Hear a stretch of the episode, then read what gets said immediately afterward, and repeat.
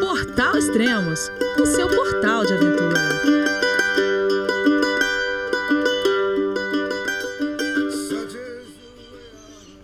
Bom dia, boa tarde, boa noite, bem-vindo a Extremos, seu podcast de aventura. Hoje vamos falar sobre o projeto Patagônia a Pé, com o filmmaker João Gelo, que percorreu a carreteira austral lá no Chile. Vamos falar com ele então. Olá, João, tudo bem? Oi, Elias, tudo jóia? E com você?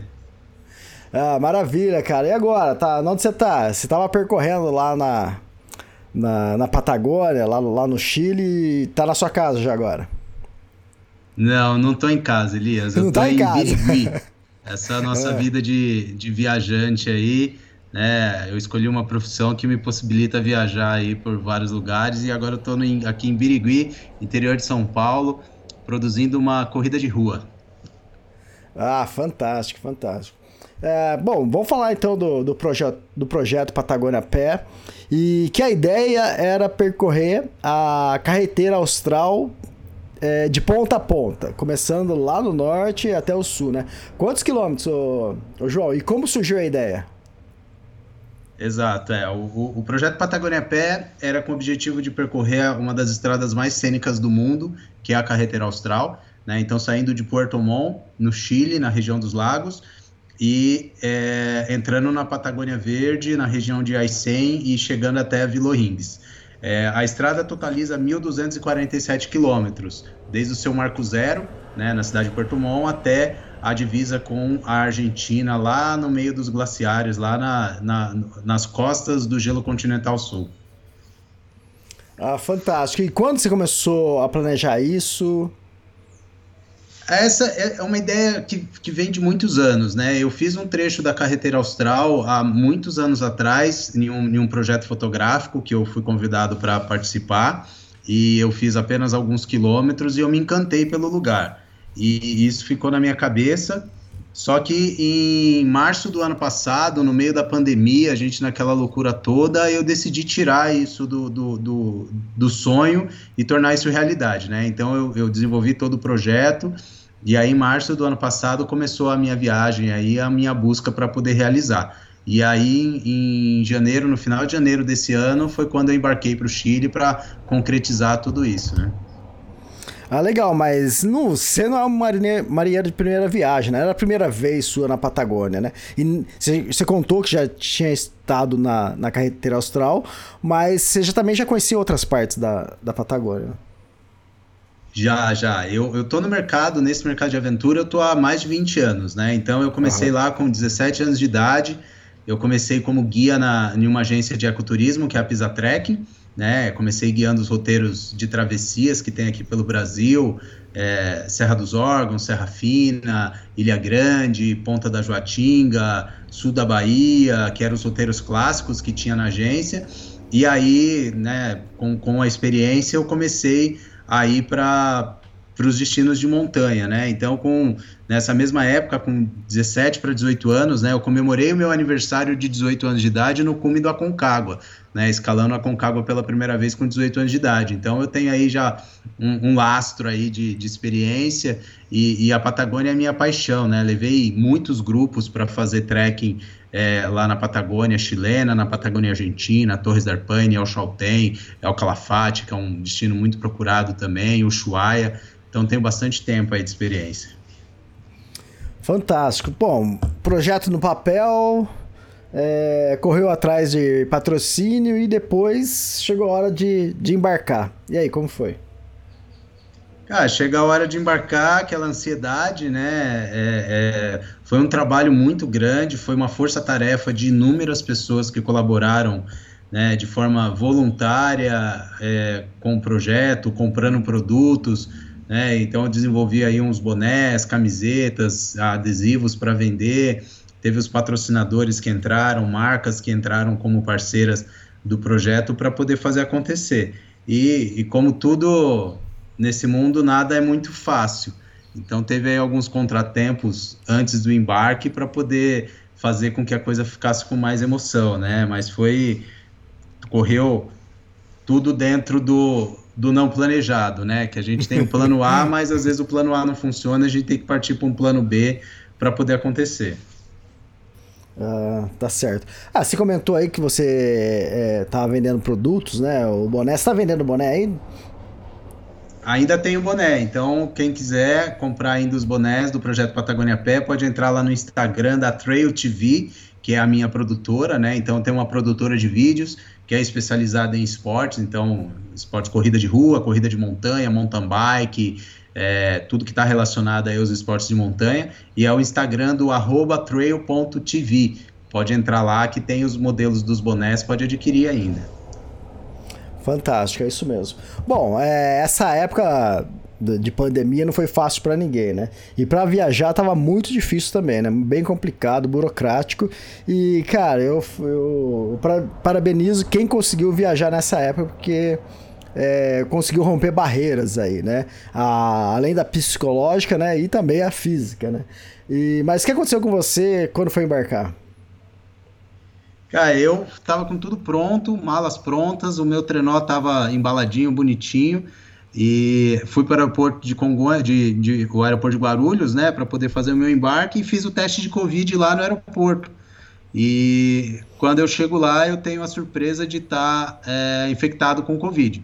Eu Caramba. tive Covid no início da pandemia, é, eu, eu fui, fui infectado lá no comecinho da, da pandemia, e aí eu achei que estaria né, imune com as três vacinas, tudo direitinho, só que aí quando eu cheguei lá no aeroporto, eu tive a surpresa de estar tá com Covid e eu não pude embarcar.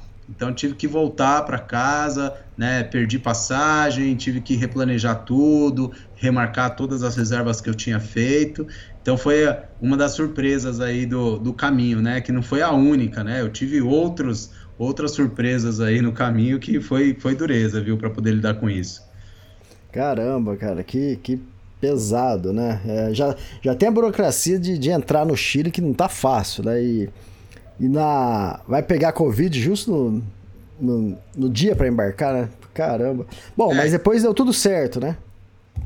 Deu, deu tudo certo. Mas antes disso, né, eu tive. A gente tem aqueles. A gente vai com o plano A, mas aí tem que usar o plano B, o plano C, o plano D e o plano F, né? Eu tive o motor do meu carro que fundiu, meu cachorro Nossa. que foi atacado por um pitbull e teve que operar né? Gastamos uma fortuna com cirurgia do cachorro, aí mais uma fortuna com o motor do carro, mas deu tudo certo. Eu consegui aí o, a verba que eu precisava para realizar o projeto.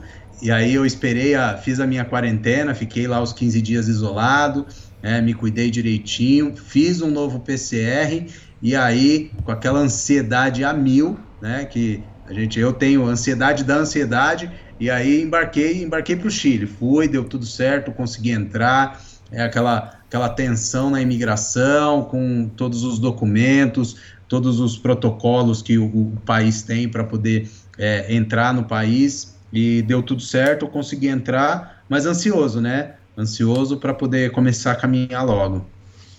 É, tudo bem, o podcast aqui é temporal, né? Daqui 5 anos, 10 anos o pessoal vai estar tá escutando o podcast e nem vai saber o que é pandemia, né? Mas uma coisa interessante lá que aconteceu pra, na entrada é, do Chile que a gente tinha é, aquela. Como chama? O passe mobilidade, né? E você, quando você entrava, você tinha que fazer um PCR gratuito no aeroporto e eles iriam dar o resultado por e-mail, né? E por mensagem no celular que você estava ok. Só que enquanto isso, o seu passe mobilidade não, não era funcional, né? Então você chegava lá, você tinha que. Acho que você foi para casa dos seus parentes, né? Eu fui para um, é, eu tinha alugado um Airbnb quando eu cheguei em Punta Arenas. E quando eu cheguei em Punta Arenas, cheguei no final da tarde, fui, deixei minhas coisas na, no Airbnb e falei, ah, deixa eu sair para jantar. Aí eu fui entrar no restaurante, o restaurante perguntou assim: ah, deixa eu ver se eu passo mobilidade. Eu mostrei, ela escaneou o QR Code e falou: não, você não pode entrar, porque não tá liberado ainda o seu teste, né? Falei, tudo bem, mas eu vou, eu vou comer como, né? se o teste demorar uns dois, três dias para sair, como vai fazer isso, cara? É um absurdo, né, que aconteceu que. Você fala assim, como? Você tava na casa dos seus parentes, então era mais fácil para você, né, ter a sua refeição, tudo, mas é, mas de madrugada acabou liberando o meu, meu passe, então o, meu teste estava deu negativo, aí eu, no outro dia eu consegui entrar em qualquer lugar, né? Mas a sorte é que eu encontrei uma vendinha lá pequenininha que ela não pediu nada, aí eu comprei um refrigerante, uma empanada, né? Cansou de comer empanada, João? Empanada é um clássico, né? É um clássico chileno, né? Se você for para o Chile e não comer uma uma empanada com, com, com uma coca, você não está no Chile. Né? A gente conhece o país que a gente está, é, ouvindo a música, é, experimentando a culinária e, e, é, um, é onde você se introduz ali na, na cultura, né? Então você tem que comer a comida local, porque aí você vai estar tá se inserindo ali na, na cultura daquele país ali. É fantástico, adoro empanada. Ah, legal. Oh, bom, beleza. Você chegou lá em Santiago, depois desceu para Porto Montt. É, tava com seu carrinho. Explica uma coisa para mim. Explica pro ouvinte também como que é esse carrinho e por que o carrinho e não uma mochila. É, então, o carrinho eu andei, quando quando eu, eu pensei em fazer a pé, né, é uma viagem muito longa, né? No planejamento eram 40 dias de viagem. Então eu fiquei pensando em todo o equipamento que eu precisava levar comigo para suportar um clima patagônico, né? Então ali ter todas as intempéries climáticas que tem na Patagônia é, o meu equipamento de produção, que é câmera, drone, GoPro, carregadores, notebook, microfone, enfim, todo um aparato técnico aí para levar junto comigo, lentes e tudo mais. E eu fiquei pensando no peso que, que seria isso, né? E aí, fazendo pesquisas na internet, eu conheci um, um cara, já, já, já acompanhava ele, que é o Matias Tartieri né? Uhum. O Matias ele está fazendo uma caminhada de volta ao mundo e aí eu, né? Nós temos amigos em comum e eu consegui fazer contato com ele e aí eu perguntei, falei, pô, Matias, mas por que também você anda com carrinho? Aí ele falou, cara, eu ando com carrinho porque eu poupo as minhas articulações, né? De, de não precisar levar o peso nas costas e eu consigo levar muito mais equipamento no carrinho. É, pra você então... ter ideia, o carrinho dele pesa 100 quilos. Né? O então... meu tinha aí uma, uma, uma, estimativa de peso de mais ou menos 50, 60 quilos com água.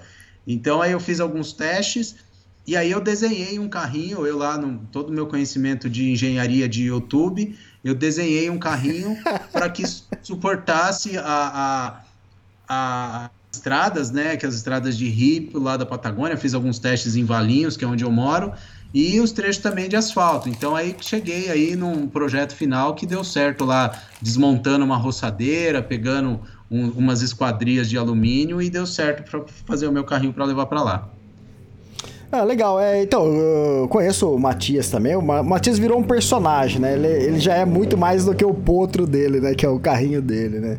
E, e, eu também já conheci outras pessoas que, que usaram o carrinho para fazer projetos longos. Né? Tem até, até uma matéria no Extremos de uma mulher que percorreu acho que 18 mil quilômetros. Mas quando ela passou, acho que por algumas áreas que era de deserto, aí ela usou o carrinho. Mas ela usou o carrinho só para essas áreas que ela precisava carregar muito mais água, muito mais peso. O restante ela fez de mochila, né? Eu tenho essa um, um pouco dessa visão de se realmente precisa de carrinho, porque o, é o que o Matias falou, né? O carrinho você consegue colocar muito mais peso, mas só porque você consegue colocar muito mais peso, você acaba colocando muito mais peso. Se você não tivesse carrinho, você ia tentar planejar tudo ser mais leve. Eu sei que hoje em dia, para tudo ser mais leve, você gasta muito dinheiro para você ter um equipamento mais leve, né?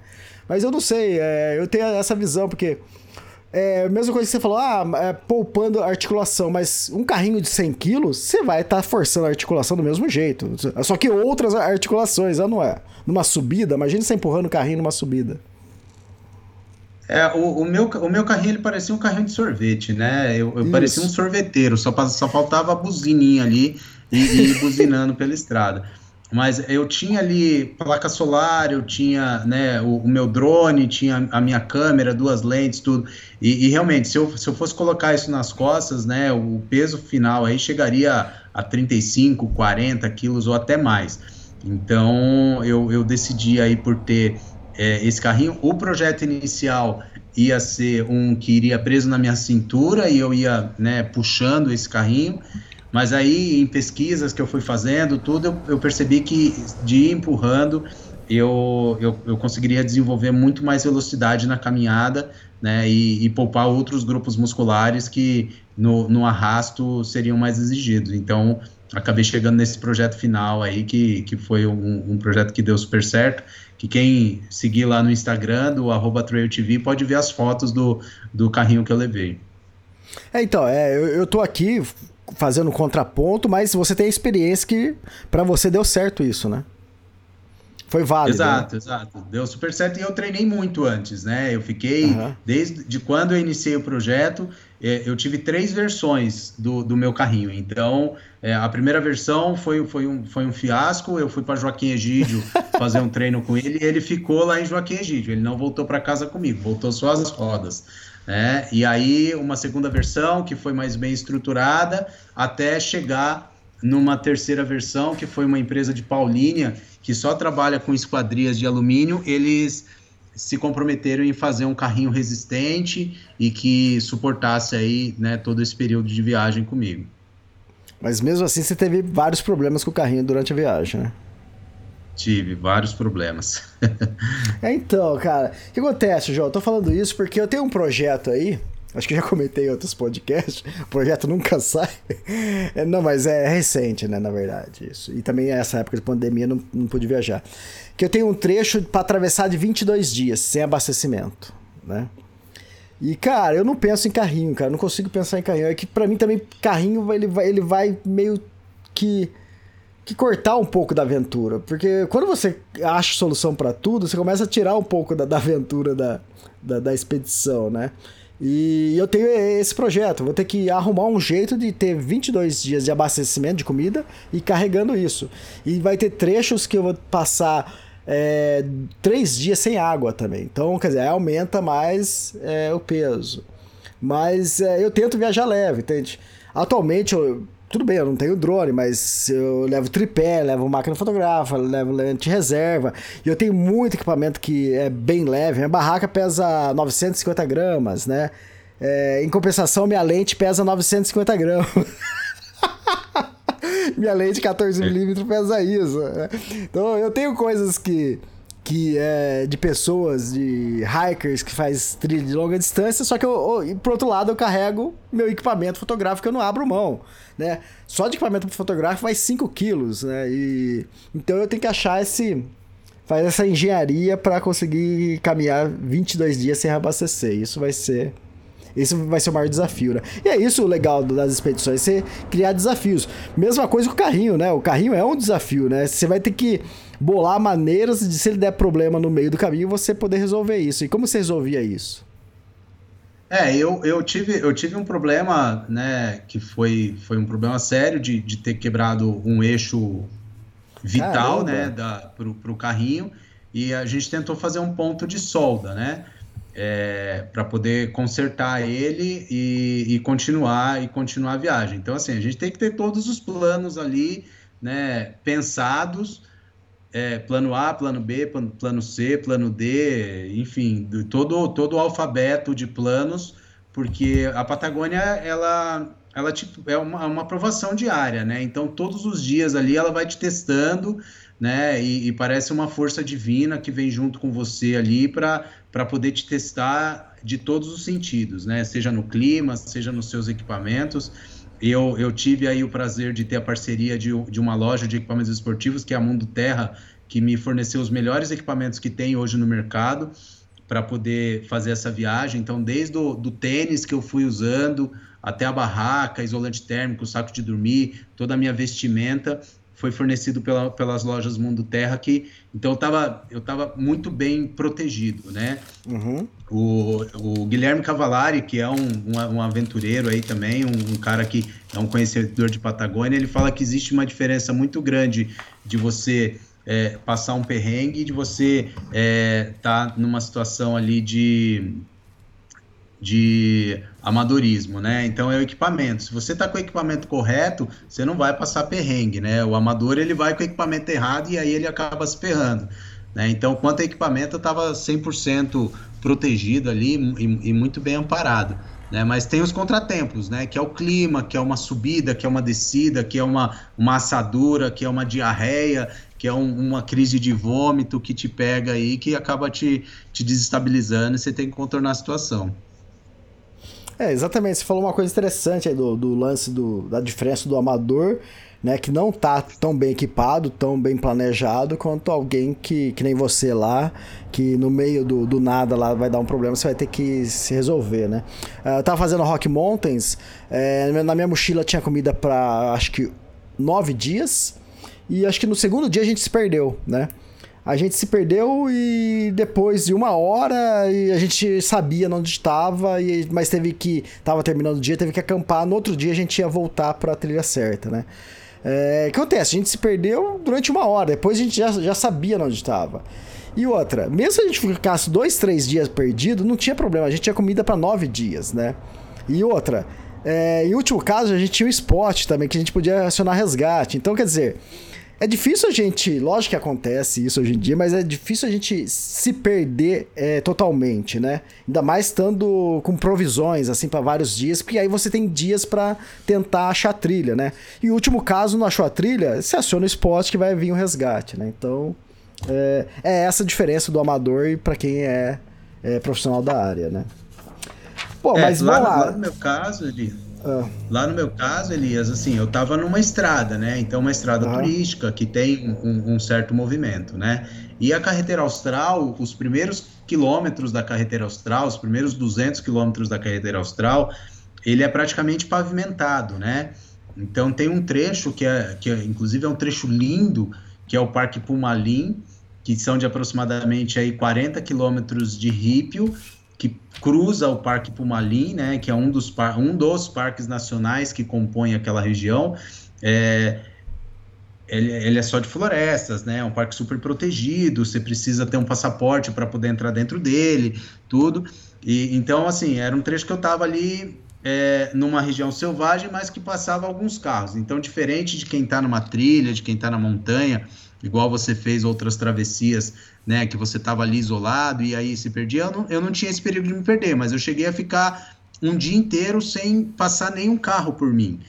Uhum. É, e então eu tinha que ter provisão assim de, de uma cidade para outra, que era onde eu ia comprar os alimentos. Eu demorava três dias, quatro dias para chegar. Então eu tinha que ter alimento para poder ficar esses três, quatro dias na estrada e sem precisar aí pedir um socorro, pedir uma carona ou pedir ajuda para alguém, né? Então, é, esse planejamento a gente precisa ter, né? Se você vai fazer uma viagem que você não se sente seguro para fazer isso, procura um profissional, né? Um, profissional que tenha experiência, que, que seja capacitado para te levar até lá ou para montar o seu planejamento para que a sua viagem seja segura, né? Exato. Então vamos lá, você chegou em Porto Monte, como você chegou? Você já chegou mal, né? O que aconteceu? Eu cheguei com toda essa, né, essa, esse lance de viagem, tudo, um dia antes, um dia antes de embarcar aqui no Brasil, né, eu comecei a passar mal, comecei a ter uma indisposição, comecei a vomitar. E aí eu fui assim mesmo, né? Então eu, eu fui no avião, eu fui passando mal, com náuseas, eu cheguei lá na casa da minha prima em Santiago, vomitando, né? Aí eu fiquei um dia em Santiago para poder esperar liberar o meu, meu passe mobilidade e poder embarcar para Porto Montt. Fui para Porto Montt vomitando Peguei, cheguei lá, o hostel que eu tinha feito a reserva, a reserva caiu, né? Eles fizeram o estorno para minha conta e aí eu tive que procurar um outro hostel. Achei um, um hostel bem, bem simples lá mesmo. Fiquei lá e fiquei, continuei vomitando. É, mas aí chegou um dia que eu decidi comprar uma garrafona lá de, de, um, de um isotônico, tomei e saí para caminhar. Então a minha viagem já começou assim, um pouco abalada, né? Eu estava uhum. fisicamente abalado por conta do Covid, que eu não consegui treinar, né? Posso ser infectado com Covid. E quando eu cheguei lá, eu cheguei desidratado, né? De estar tá vomitando muito, tudo. Então foi, foi bem conturbado, assim, né? Foi, teve, teve muitas turbulências, né? Além da turbulência de passar por cima da cordilheira no avião, tem as, as turbulências que eu, que eu sofri aí durante a, esse meu embarque até chegar lá, na, lá, chegar lá em Porto Montt. É, só para deixar claro pro ouvinte, né? Uh, o João, ele teve Covid, se recuperou do Covid, passou algumas semanas e depois embarcou. Quando ele embarcou, ele tava bem, entende? Do Covid, não tinha nada, né? Então, é que senão o pessoal vai achar que, como você embarcou vomitando, ainda eram os efeitos do Covid. É, não, não era. Foi uma, foi uma, uma intoxicação alimentar que eu tive né, de, e também a, a ansiedade grande para poder as coisas darem certo, né, porque já tinha, já tive problema 20 dias antes e aí eu queria que corresse tudo muito certinho, né, e, e aí a cabeça fica mil por hora, tanto que quando eu cheguei no aeroporto de Santiago, eu tirei todas as minhas malas, né, do carrinho, coloquei no carro do meu primo para ir para casa dele. Quando eu entro dentro do carro, eu bato a mão no meu bolso, cadê meu passaporte? Meus documentos, tudo, tinha ficado numa pasta na, na cestinha, em cima do carrinho do aeroporto, assim. Eu, eu tava quase me, me socando de nervoso ali. A sorte que eu estava ainda na rua do aeroporto, eu desci correndo, voltei, o carrinho estava no mesmo lugar lá, com meu passaporte, com todos os meus documentos ali. Eu fiquei desesperado, entrei em pânico, né? Legal. O que você tá falando aí, cara, dessa ansiedade de, de da viagem, do início da, é, da expedição, é, o pessoal tem que entender que você que tá montando tudo, né? É, não tem uma agência que tem um guia que vai te pegar em tal lugar, vai, vai levar, vai explicar para você. Não. É você que tem que descobrir. É, quais trechos que são mais perigosos, que você vai ter que, vai ter que carregar mais água. Então, tudo quem monta é você, né? Então, é, é isso é isso que causa ansiedade, né? Tem uma, uma parte do livro das Rock Mountains que eu falo mais ou menos sobre isso, né? O quanto de medo você está disposto a enfrentar por um sonho, né? E aí eu, eu, continuo. São mergulhos profundos no desconhecido. Cada pedaço desse intricado quebra-cabeça seria capaz de moer os nervos de qualquer pessoa menos obstinada. Quem está longe talvez só enxergue o protagonista arrebatador de um herói sendo esculpido a cada linha, como se ele fosse incólume a defeitos, medos e uma vida monótona, né? Eles não, não têm noção da dor de cabeça que a gente passa para colocar esse projeto em pé, né, né João? É, e é muito diferente, né, Elias, quando planejo uma viagem, eu como guia, né, eu trabalhei para várias agências e, e, e, inclusive eu trabalhava com operações, montando as viagens. É muito diferente você montar uma viagem turística para um grupo do que montar uma expedição pessoal de algo desconhecido. Né? É, isso me, me, me, remete lá aos livros do Shackleton, né? onde eles iam em busca do desconhecido e não sabiam o que ia acontecer pela frente né? Eu, em pleno século XXI, estava indo fazer uma viagem em busca do desconhecido, porque é, eu só fui descobrir que alguém tinha feito a carretera austral a pé depois que eu voltei. Então, uhum. para mim, aquilo era tudo novidade, não, não tinha nenhuma referência de nada, de, de como que seria, do que, que passaria pela frente, de quais seriam as dificuldades, as distâncias, as altimetrias, né, até mesmo o clima, mesmo por já conhecer o clima da Patagônia, de ter ido em várias estações diferentes, então para mim ali era tudo muito novo. Então gerava uma, uma insegurança, né, e, e, e aquela vontade de fazer dar certo, para que pudesse trazer aí uma experiência é, para as pessoas, né, poder gravar, poder fotografar, poder escrever, tudo aquilo que eu vivenciei. Ah, legal. Uh, um pouco antes de a gente começar esse podcast, a gente fez um, uma live, né, pré-podcast, e teve uma pessoa que perguntou exatamente isso, né? Quando você sai, quando você saiu para essa expedição, você já tinha na cabeça que isso daria um documentário, que isso daria um livro? É, eu fui com o objetivo de gravar, né? Então eu tenho um canal no YouTube, que é o canal da Trail TV, né, que eu, lá eu publico todo, todos os meus trabalhos com os, com os eventos, com as corridas que eu faço a cobertura, corrida de rua, corrida de montanha, os circuitos de trail running que tem aí pelo Brasil, né, e o objetivo era produzir uma, uma websérie, né, com episódios contando o dia a dia da viagem para que o pessoal se inspirasse também em sair para caminhar na sua rua, no seu bairro, no, né, fazer, um, fazer uma trilha, fazer uma travessia. Né? Então eu fui com esse intuito, né, de, de com que os roteiros fossem desenvolvidos no decorrer da viagem e assim eu pudesse aí ter o máximo de informação.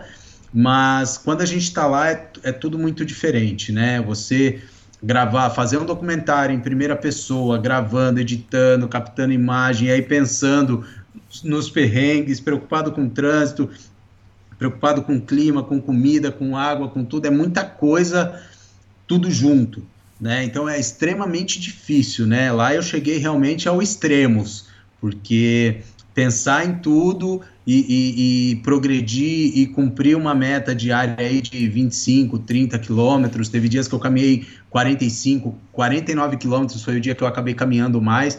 Então, é, foi bem desafiador isso.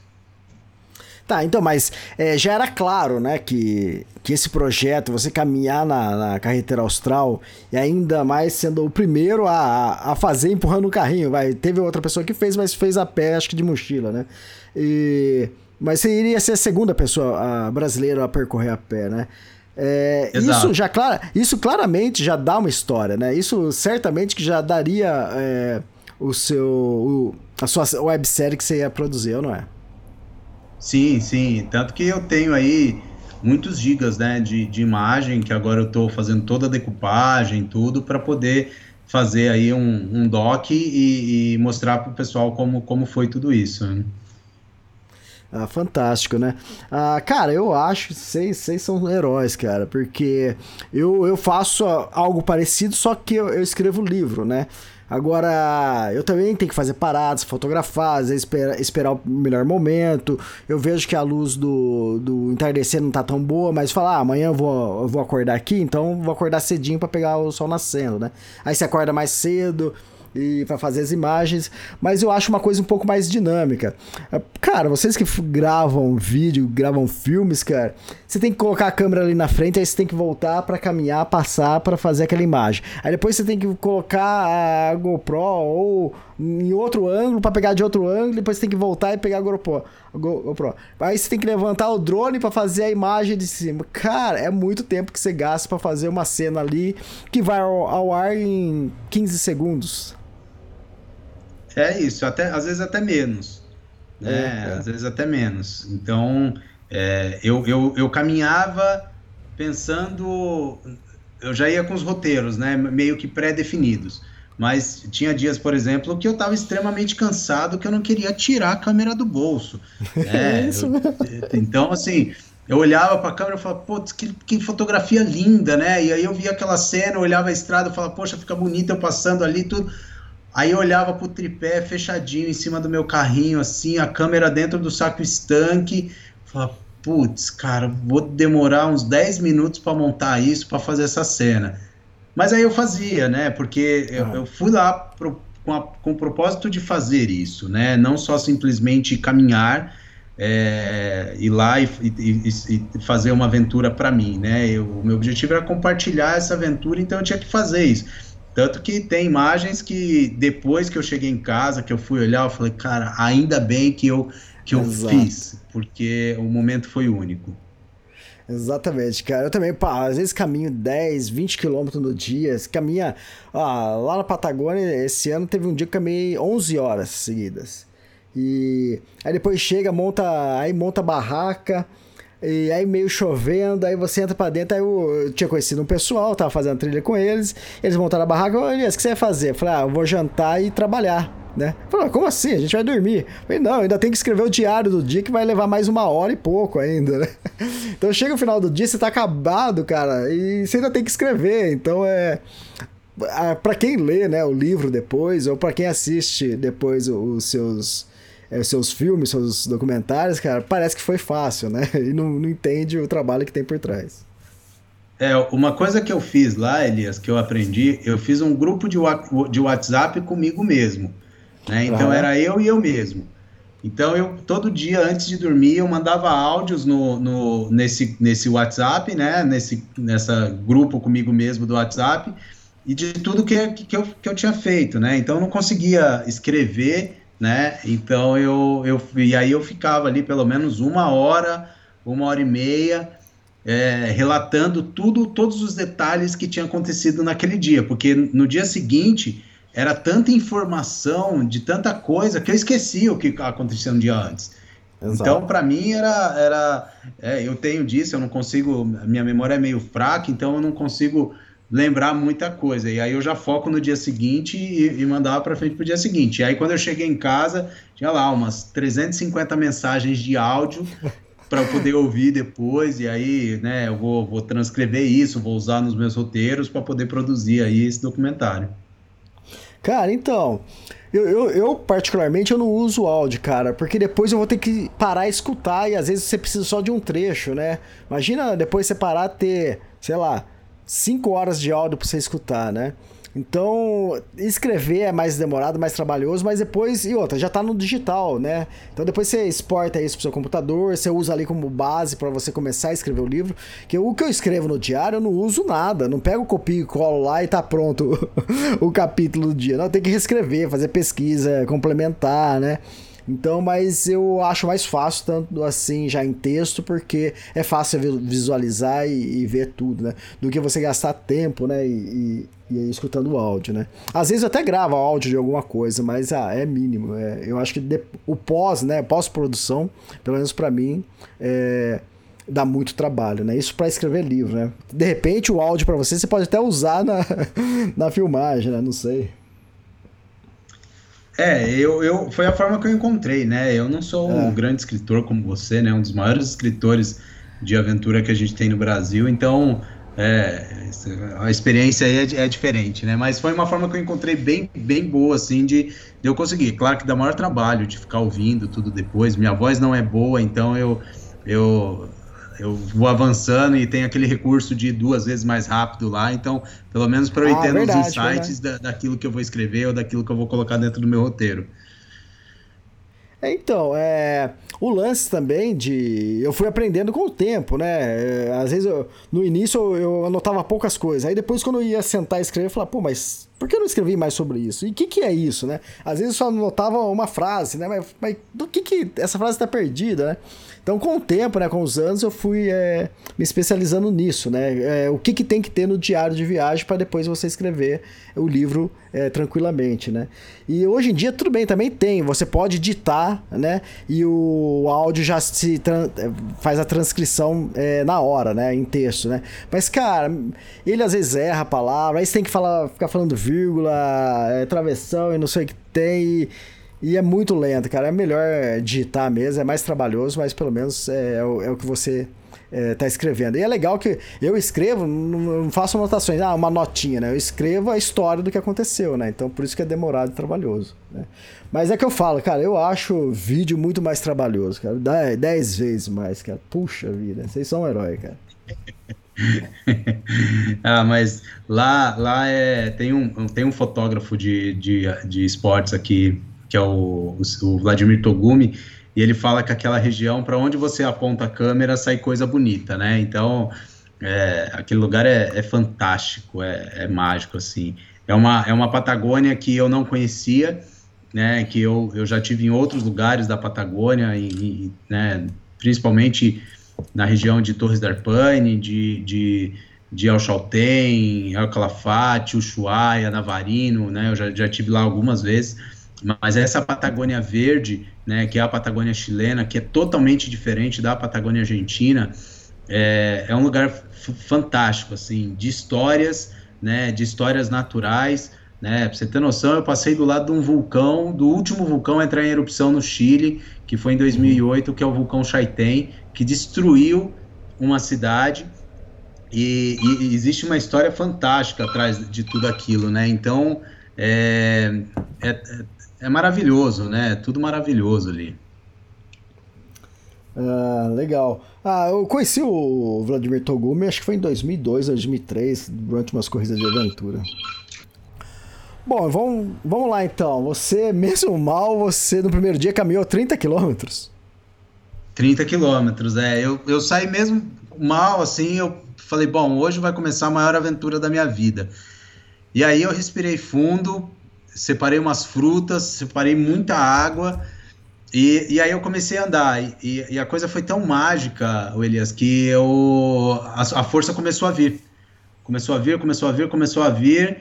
E aí, quando eu percebi, eu já tinha feito os primeiros 10 quilômetros, já tinha atravessado já uma, uma serrinha curtinha.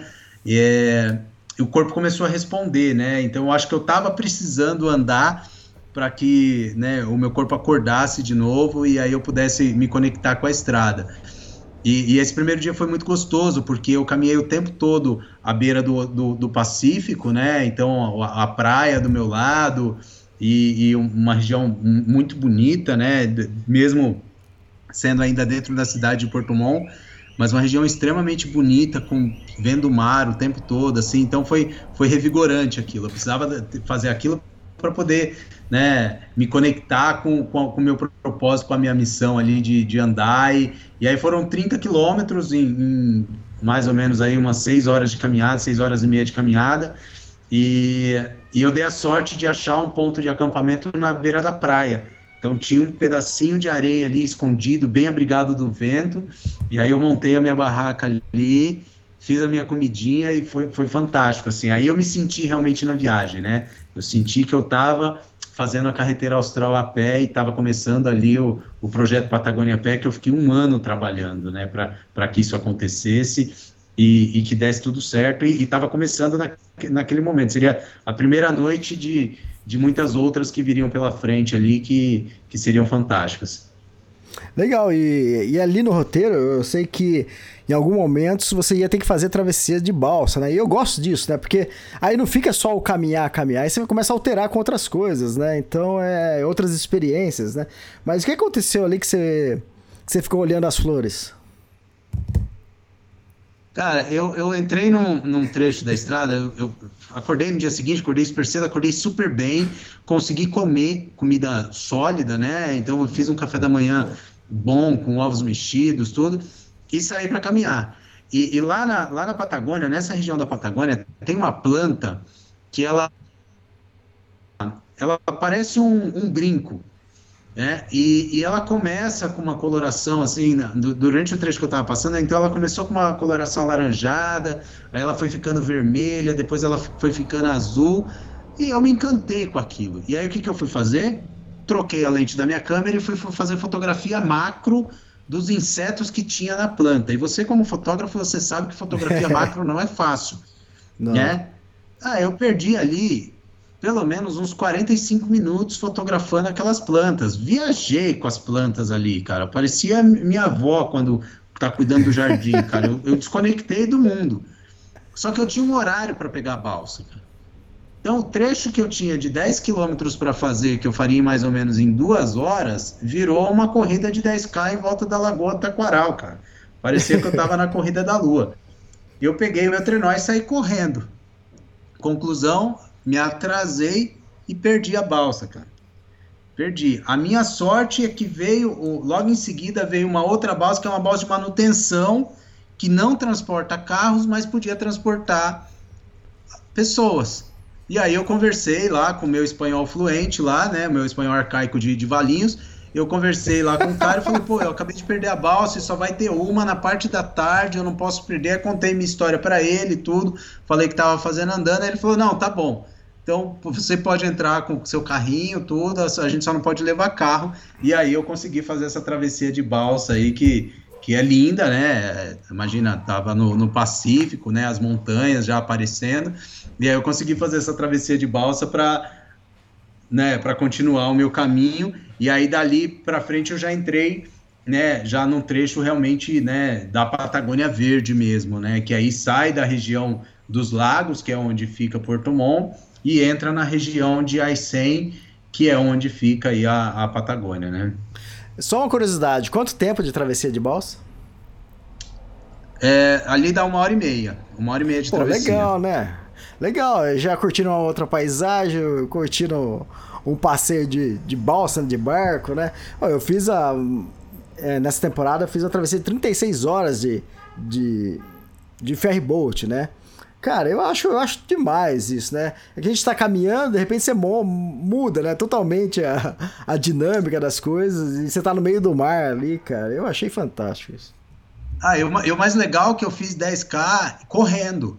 É. Eu corri 10K, assim, eu fiz uma prova de 10 quilômetros empurrando um trenó com um tempo de 1 hora e 10 né? É quase o tempo que eu faço correndo sem nada, assim. Eu tava num desespero tão grande de, de não perder aquilo, porque no, na minha programação é que só tinha duas balsas por dia, né? Por causa da, da baixa temporada, então eles, eles cortaram o número de balsas. E na minha programação, se eu perdesse aquela balsa, eu ia perder praticamente um dia todo de, de caminhada. Né, porque já ia ser tarde, que eu ia fazer uma travessia próximo das 5 horas da tarde, e, e, lá, mesmo os dias sendo mais longos, né, 9 horas, né, às 21 horas, lá ainda está claro, ainda tem sol. Mas mesmo assim, eu ia perder muito tempo.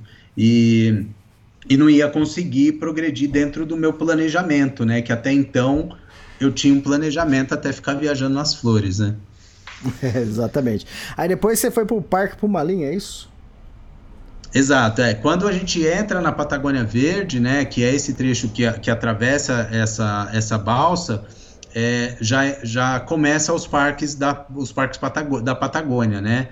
Então, o Parque Pumalim é o primeiro parque que a gente entra, né, depois é, dessa travessia. Então, pega um trecho longo até de, de asfalto, e aí já, já entra já é, em alguns trechos do Parque Pumalim até chegar à cidade de Ornopirém, que é onde tem outra travessia de balsa, né, que é a travessia mais longa, que ela tem mais ou menos aí umas quatro horas de duração, é, que aí vão vários carros, né, as famílias dentro dela, né, que é igual esse ferry que você pegou, tem lá a televisão, as poltronas para o pessoal poder sentar, né, o chileno adora fazer piquenique, então a galera lá né, monta os piqueniques em cima das mesas, tudo para poder né, fazer essa travessia que dura mais ou menos aí umas, umas quatro horas, quatro horas e meia, com tempo bom.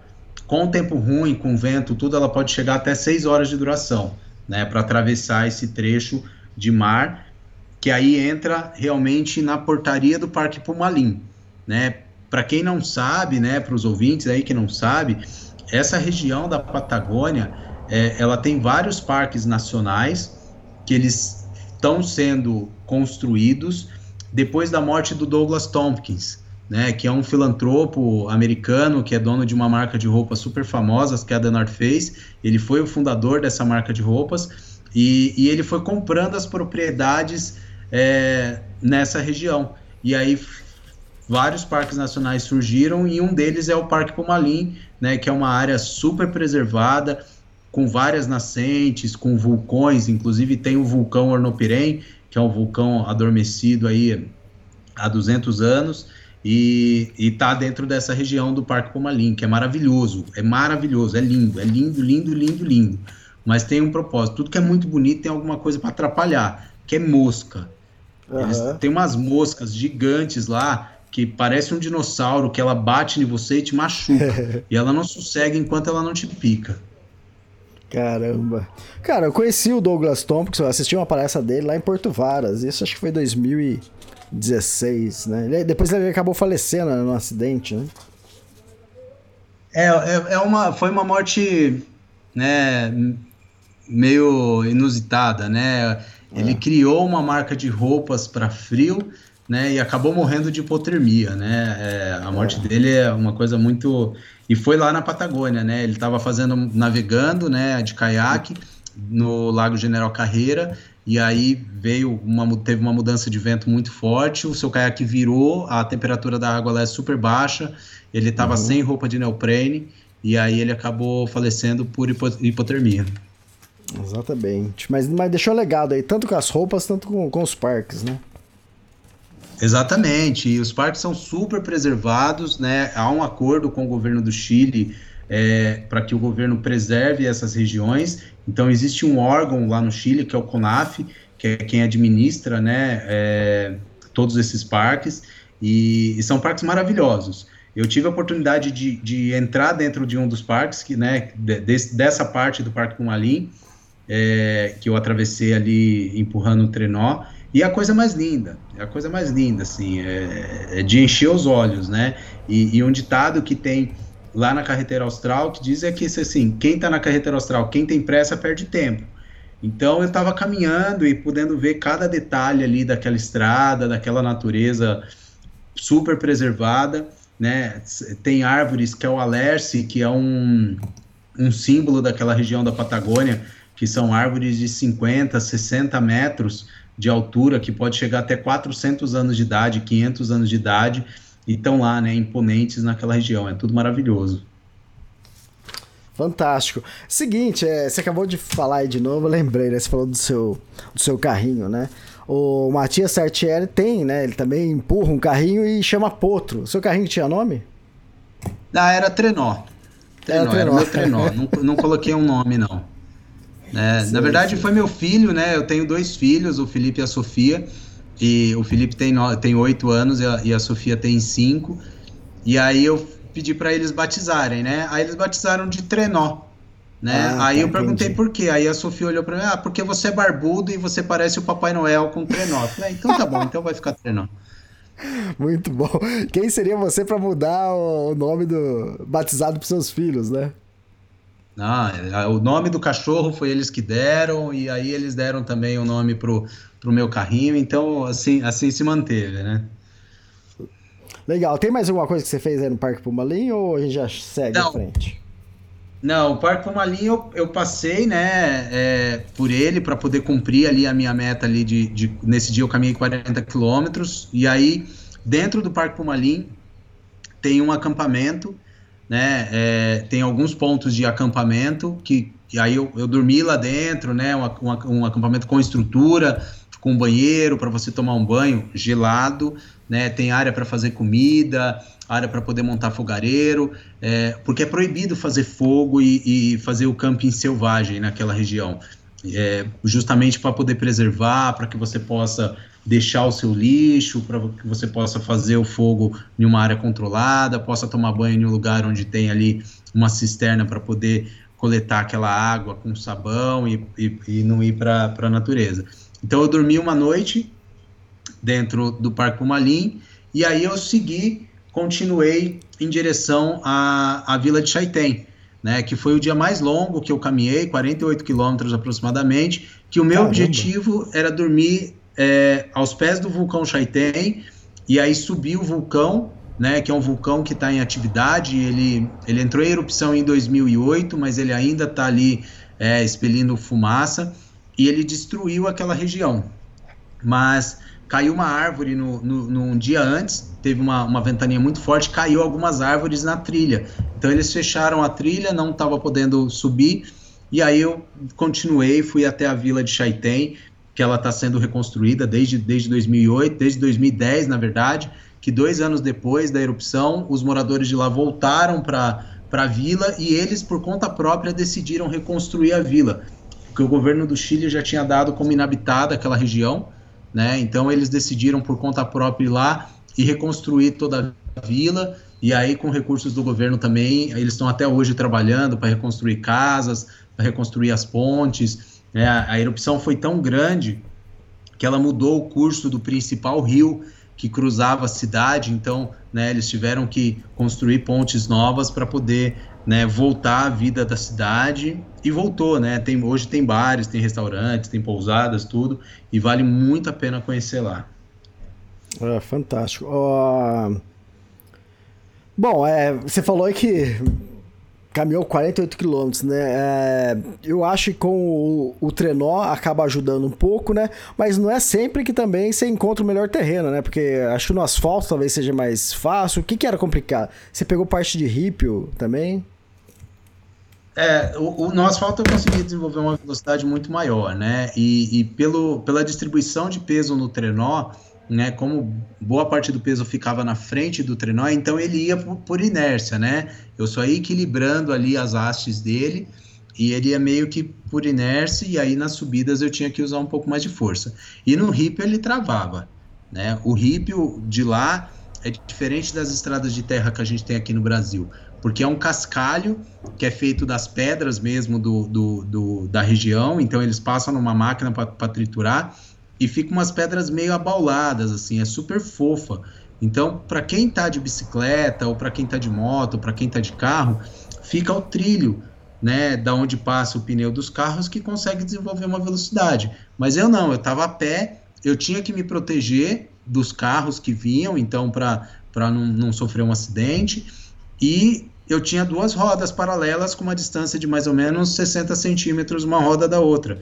Então eu não tinha um trilho para andar, eu andava na parte fofa. Então ali eu andava fazendo força o tempo todo. Né? Só que eu, tinha dias que eu saía um pouco mais cedo, que nem nesse dia mesmo, eu saí 6 horas da manhã e caminhei até as 8 horas da noite. Então foi um dia bem longo, né? Que aí eu consegui, mesmo tendo, tendo um pouco de, de hip, eu consegui aí progredir bastante até chegar a, a vila de Chaitén, né, que é onde eu consegui descansar, comi uma pizza, dei uma, né, tomei uma cerveja local para poder me ambientar e estar tá preparado aí para o dia seguinte continuar caminhando. Tá, e aí você encontrou muitos bichos pela, pela trilha aí, caminhando?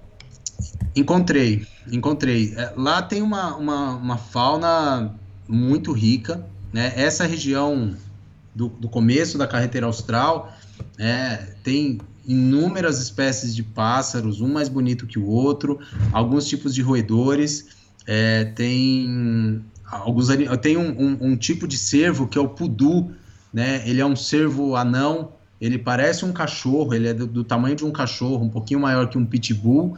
Eles têm uns chifrezinhos pequenininhos assim, que é a coisa mais linda. E tem lá na região, a gente consegui ver um desse e inúmeros pássaros. Os pássaros são encantadores, né? Eu andava na estrada, eu parava, tentava tirar foto, uns eu consegui, outros não. E, e as moscas? As moscas não me deixavam em paz em nenhum minuto. Cara. E os cachorros? Ah, cachorro, o cachorro patagônico ele é, ele é carente, né? Você sabe disso, né, Elisa?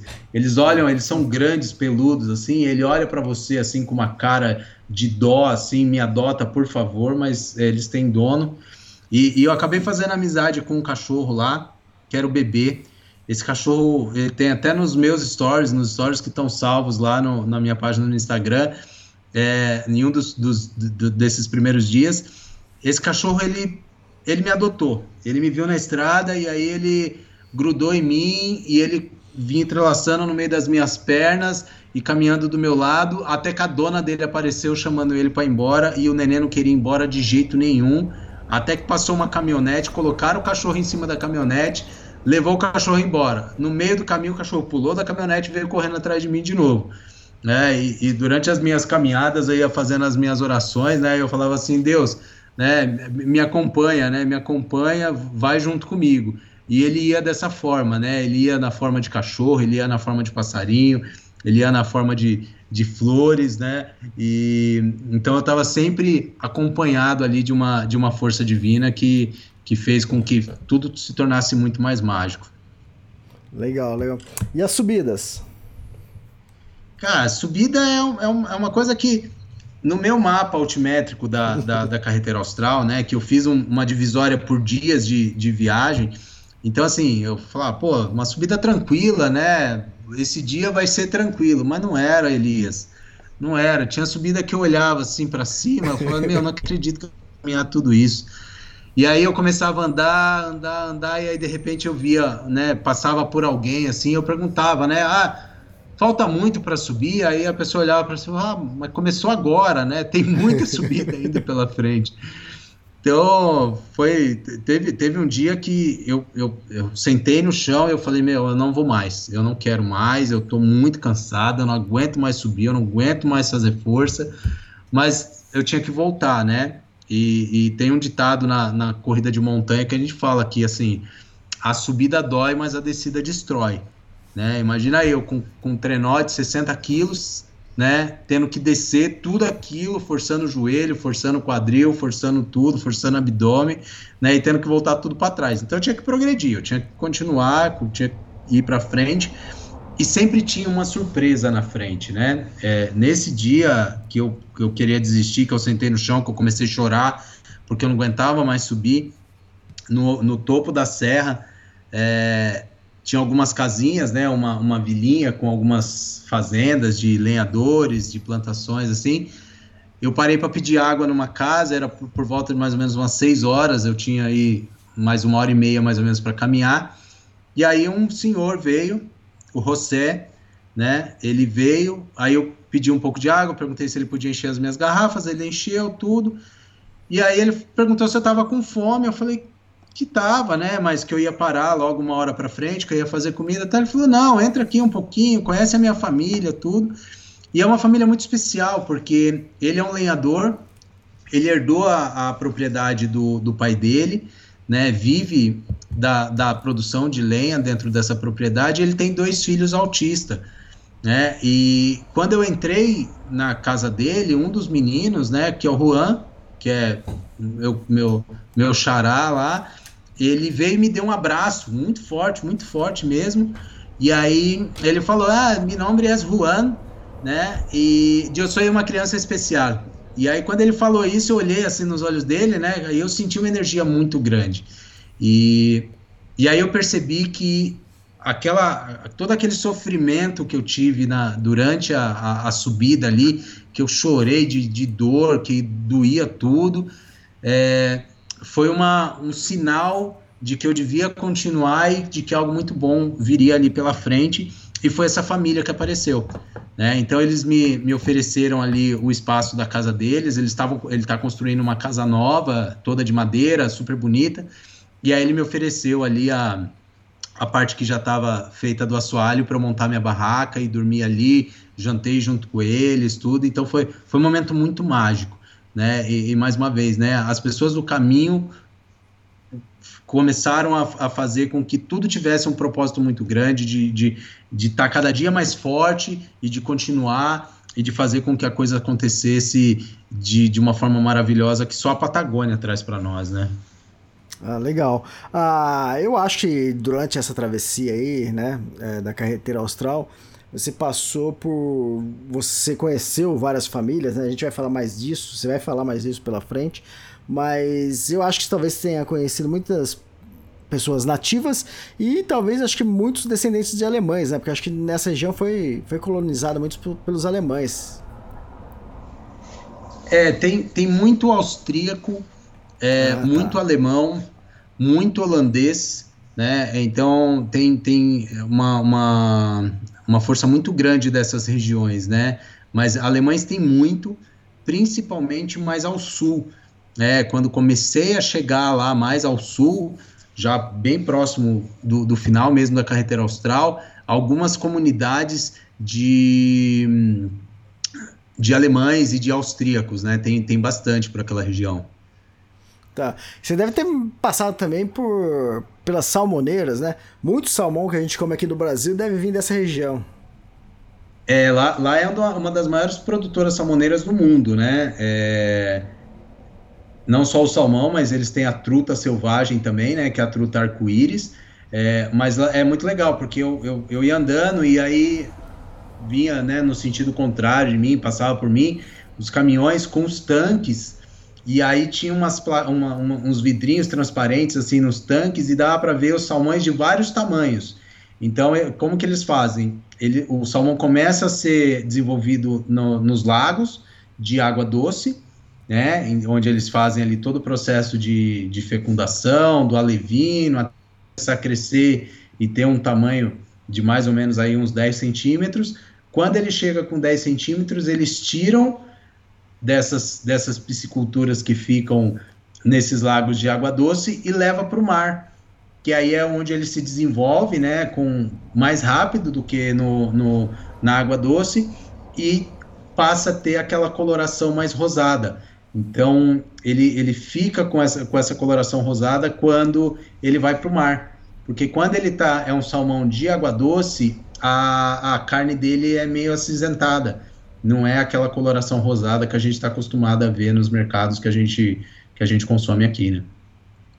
Fantástico. Chegou a comer salmão durante a travessia ou não? Comi salmão, comi truta, que inclusive eu pesquei, né? Então, Pô, lá eu, eu levei um kitzinho de pesca e eu passava os lagos que eu passava, os, os, rios que eu passava, você via os cardumes, eu via os cardumes de truta assim, e aí eu não perdi a oportunidade, fui lá e pesquei uma truta para poder fazer no jantar para mim lá no fogo, ficou delicioso. Muito bom, ótima experiência. E tem uma história muito interessante de um celular que você encontrou, conta aí pra gente. Foi, esse celular foi, foi, foi engraçado, assim, eu, eu tinha saído de um, de um trecho de, de hippie, eu entrei no, no pavimento, no asfalto, tava numa subida, e aí eu olhei no chão, assim, um celular caído no chão, né? Aí eu peguei, o celular tava com, com a bateria relativamente cheia, né, um celular da Motorola, assim, todo, tava bem riscado, mas tava funcionando normal, assim, bateria cheia. Falei, bom, vou colocar o celular no bolso, Vai que o dono liga, eu atendo e falo, ó, eu estou caminhando pela carretera austral, encontra comigo que eu te devolvo. E segui caminhando, né? Isso era de manhã, segui caminhando e fui embora. Por volta de umas três, três horas da tarde, mais ou menos, três e pouco da tarde, quase, quase quatro horas já. Eu avistei uma lanchonete na frente, assim, eu, né, continuei caminhando e morrendo de fome morrendo de fome. Assim, eu, eu só conseguia pensar numa coisa: parar naquela lanchonete, comprar uma coca e uma empanada. Que eu amo Coca-Cola, né? Aí fui pensando, pensando, e do outro lado da rua tinha um casal sentado esperando, pedindo carona. E aí eu fui até eles, né? E, e, todo viajante ele, ele se identifica com outro viajante, né? Então a gente cumprimenta, a gente para para conversar. Eu, como eu estava andando, então dava para parar para conversar. E aí eu parei para cumprimentar eles e a primeira coisa que o rapaz falou assim: então, por acaso você não encontrou um celular caído no chão? E aí eu só tirei a mão do, do, do, de dentro assim do meu bolso assim com o celular dele. Esse cara ficou tão feliz, mas tão feliz, mas tão feliz que ele me deu um abraço. E ele falou, cara, eu tô viajando desde Santiago com a minha com a minha namorada. É uma viagem nossa que a gente foi morar junto e uma viagem nossa de a nossa lua de mel, fazer um mochilão pela carretera austral. E todo o meu registro de viagem tá nesse celular. Eu vim fotografando tudo e tá tudo aqui, cara. Obrigado. Poxa, como que eu posso te retribuir? A gente não tem, eu não tenho dinheiro para te dar, eu quero te retribuir de alguma forma. Posso te pagar uma coca e uma empanada? Eu, claro que pode, né? Deu um abraço é. dele, eu falei, não, claro que pode, vamos lá. E ele foi, me pagou uma coca, pagou uma empanada, a gente tirou uma selfie juntos lá. E aí ele, né, enquanto eu comia, ele pediu uma para ele também, e aí ele contou um pouco da história dele. E, e, acabou se tornando mais um personagem, né, de todas essas pessoas que foram passando pelo caminho, que, que, que foi deixando, né, os dias cada vez mais, mais ricos, né. Ah, legal. E teve muita família que te acolheu durante essa viagem? Teve, teve muita família. Além dessa família do José, né, que, que, que me acolheu, que, que me convidou para jantar. É, em um dos dias eu estava saindo da cidade de Chaitén e, e uma caminhonete passou por mim umas duas vezes e buzinou para mim. Né? Buzinou, ok. Cara, muita gente passava e buzinava, mas essa caminhonete já tinha passado já mais que uma vez, eu tinha percebido. Ok, continuei meu caminho, fiz, né, caminhei bastante nesse dia. E aí eu dormi no, no Parque Pumalim, no setor amarillo, que é do outro lado da onde eu já tinha passado, né, que aí é a parte onde tem as geleiras, tem umas umas águas termais, tudo. E como estava começando a chover e eu estava muito próximo do glaciar, estava muito frio. Então montei o acampamento ali. Na chuva fiz minha janta, comi rapidinho, me recolhi, dormi. No dia seguinte eu acordei com chuva, estava próximo aí de zero graus, porque eu estava sentindo né, o gelo caindo, não era nem neve, né? Era aquele gelo chato caindo no rosto. Comecei a caminhar, fui caminhando. Aí deu mais ou menos uns, uns 10 quilômetros, ouvi uma buzina por trás de mim, e aí quando eu vejo aquela caminhonete que tinha passado por mim antes e tinha uma família lá dentro. Uhum. E aí essa família, né, parou, e aí o cara desceu do carro e falou, cara, que, que você está fazendo? Você está pagando promessa? Você vende uhum. alguma coisa? Você vende sorvete? Vende sorvete não, né? Que lá não tem sorvete, mas você está vendendo alguma coisa? Então eu falei, não, eu estou caminhando pela carretera austral, eu contei todo sobre a história do projeto para ele, e ele achou fantástico. Aí desceram, tiraram foto comigo, tudo, aí me ofereceram uma carona, e eu neguei. Eu falei, não, não preciso, o meu objetivo é fazer tudo a pé e eu vou continuar a pé. Ah, então tá bom. E aí a gente tirou foto, comemos, fizeram um sanduíche para mim, a gente comeu junto, tudo. E eles seguiram viagem, eu continuei. Quando eu estava chegando na próxima vila, na frente, é, eu caminhando e um chalé, coisa mais linda assim, chalé muito bonito, muito bonito mesmo. E aí eu ouvi uma senhorinha gritando, ei, ei, ei, ei, aí gritando tudo. E aí eu vi que era a senhora que estava dentro dessa caminhonete. Aí eu parei, cumprimentei ela, aí saiu a, a, a, nora dela, o filho dela saiu, tudo, pô, que bom. Poxa, você andou muito, né? Porque esse dia eu tinha andado mais de 30 quilômetros. Aí a moça perguntou para mim onde que eu ia dormir. Eu falei, ah, eu vou dormir logo depois do, da ponte, tem um lago, eu vou acampar ali, eu, eu, eu uso um aplicativo que chama iOverlander, que é um aplicativo que mostra todos os pontos de acampamento que tem durante o caminho. E aí eu né, tinha visto no aplicativo que tinha um local para dormir na beira do lago, né, um, local bem abrigado, então eu falei que ia dormir lá. Eles se recusaram, falaram: não, não, não, não, não, não, você não vai dormir lá, você não vai dormir lá. Não deixaram eu continuar e falaram que eu ia dormir ali. Eu falei: ok, então eu vou montar minha barraca aqui do lado de fora, né, no quintal aqui do chalé de vocês, que eu fico abrigado, né, tô, tô do lado de dentro, não, não tem perigo nenhum. Não, de jeito nenhum. Você vai dormir aqui dentro do chalé com a gente, vai jantar com a gente, porque essa viagem que você está fazendo é maravilhosa, é algo Legal. que a gente nunca viu, é muito inspirador. E aí, né, claro que eu não ia negar, né? Aí eu fui, entrei no, no chalé com eles, aí jantamos juntos. Com, aí ele é médico, a esposa é, é médica também, a mãe é enfermeira. E aí putz, fiquei ouvindo histórias da vida deles, contando também já tudo que eu tinha passado, contando a minha família para eles também. Então, é, mais um personagem, mais uma família que foi personagem dessa história fantástica. Fantástica história. Ah, por mais que você tivesse um aplicativo aí para encontrar lugares para acampar, eu acho que nem sempre você conseguia, né? Acho que teve que fazer acampamentos selvagens aí na, na beira da estrada? Tive, tive sim, Elias, porque é, o, o, aplicativo ele te dá a opção de camping pago, de camping selvagem, né? De, de, de pontos de água, é, pontos que são perigosos, pontos da estrada que tem algum perigo, tudo. É, mas tinha dia, por exemplo, depois desse dia que eu, que eu encontrei com essa família, é, eu estava bem cansado, porque eu vinha de um volume grande de caminhada, e, e aí, no dia seguinte, chegou próximo do quilômetro 20, mais ou menos. Eu tava com bolhas no pé, porque tava caminhando na chuva, né? Muito frio.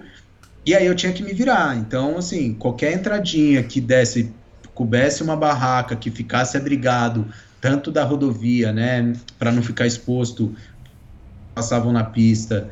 E, e abrigado do vento, de uma árvore que talvez pudesse cair, de um galho cair em cima eu entrava ali e acampava. Então, cheguei a fazer alguns campos selvagens, sim.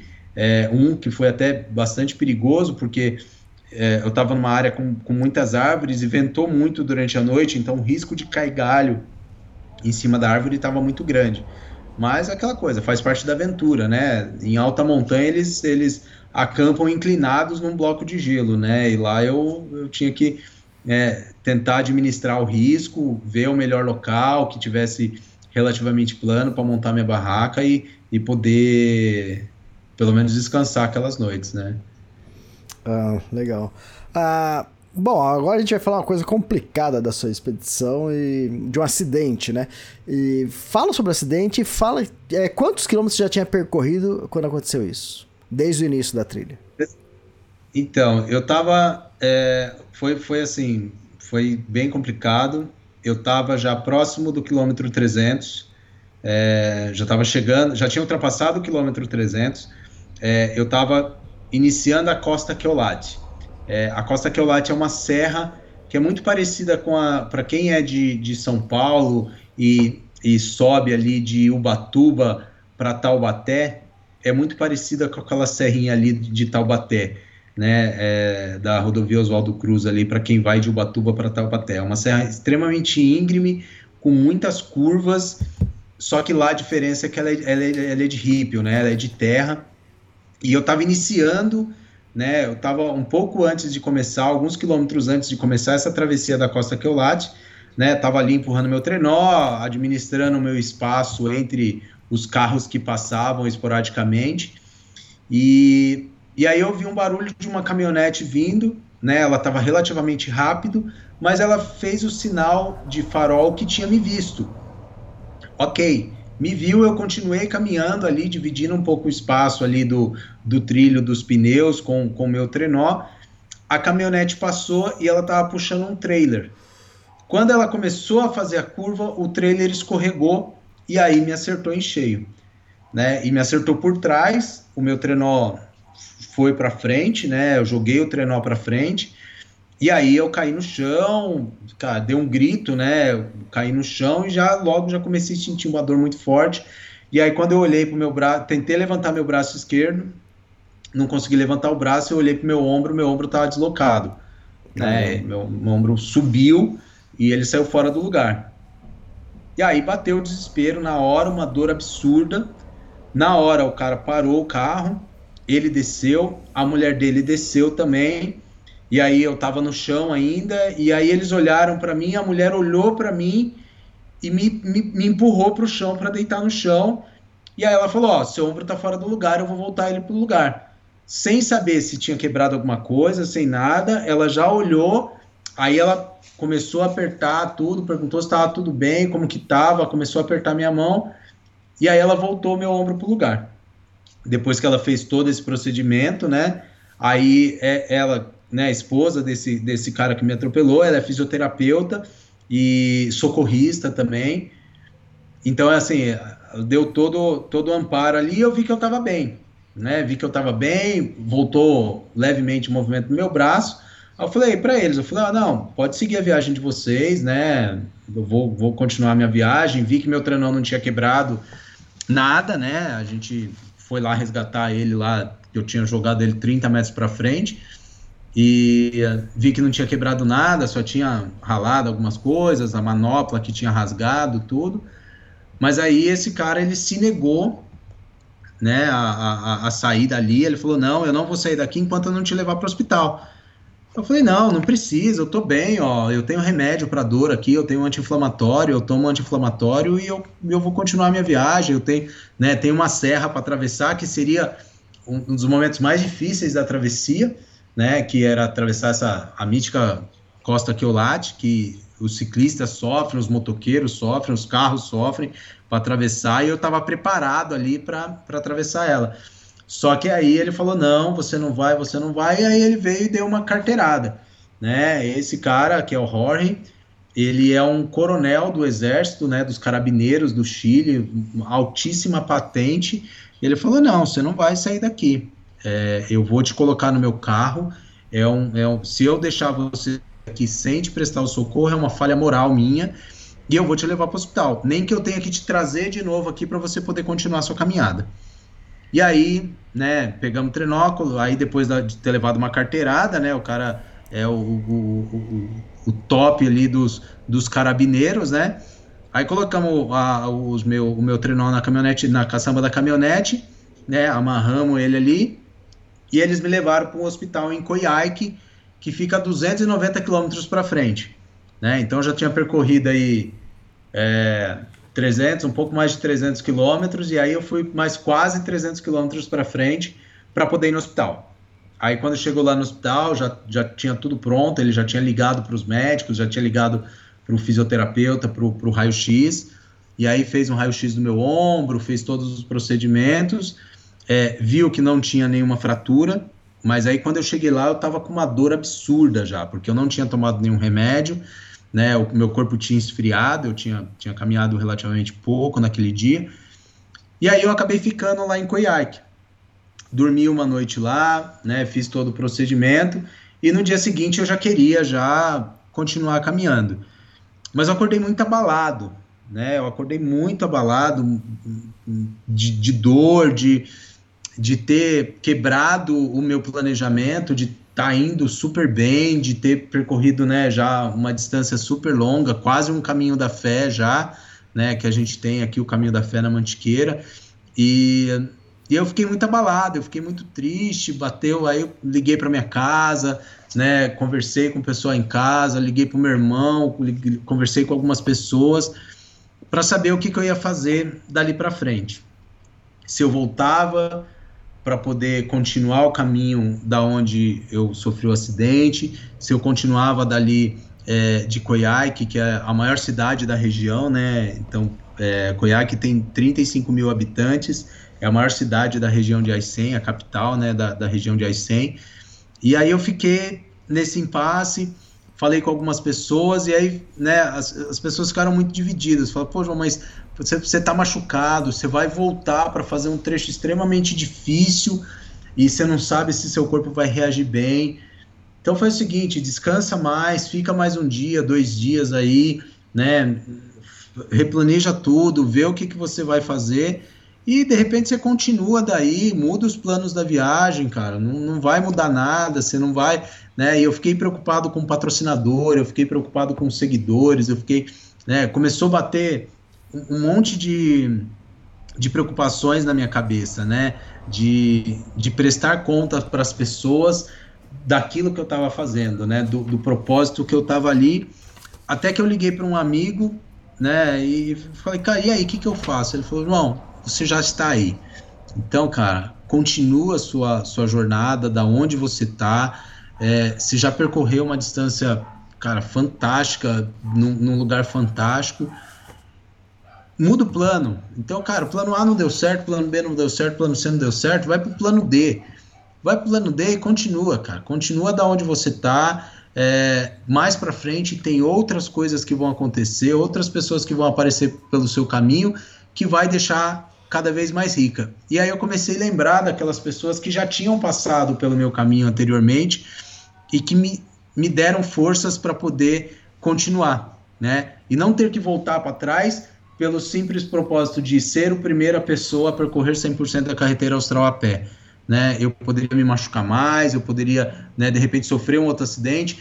E quando eu percorri aquele trecho de carro, que eu comecei a olhar pela janela ali com meu ombro doendo e vendo o quão perigoso era estar ali a pé, né, empurrando um carrinho, né, relativamente largo e os carros passando, as obras na pista, tudo, eu percebi, bom, foi um dos sinais que aconteceu para que talvez não tivesse acontecido algo pior.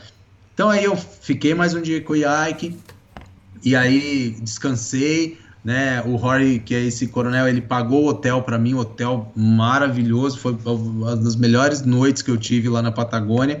E, e aí eu continuei a partir de Coiaque, esse trecho, né, desses 280, 290 quilômetros, acabou que eu fiz de carro.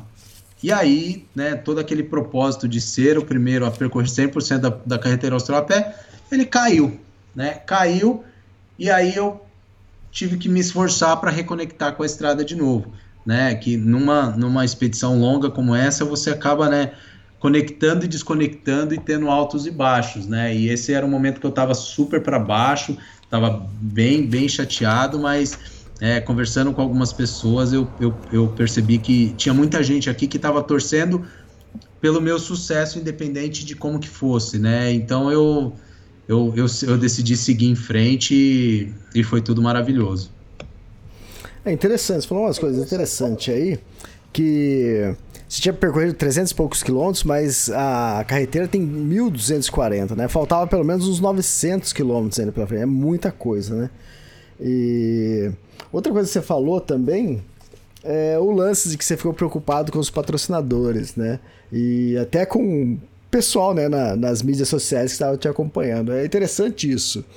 Bom, acho que a primeira vez que aconteceu algo assim comigo, eu a mídia social não era tão forte assim, né? É, mas sendo que é, foi em 2012.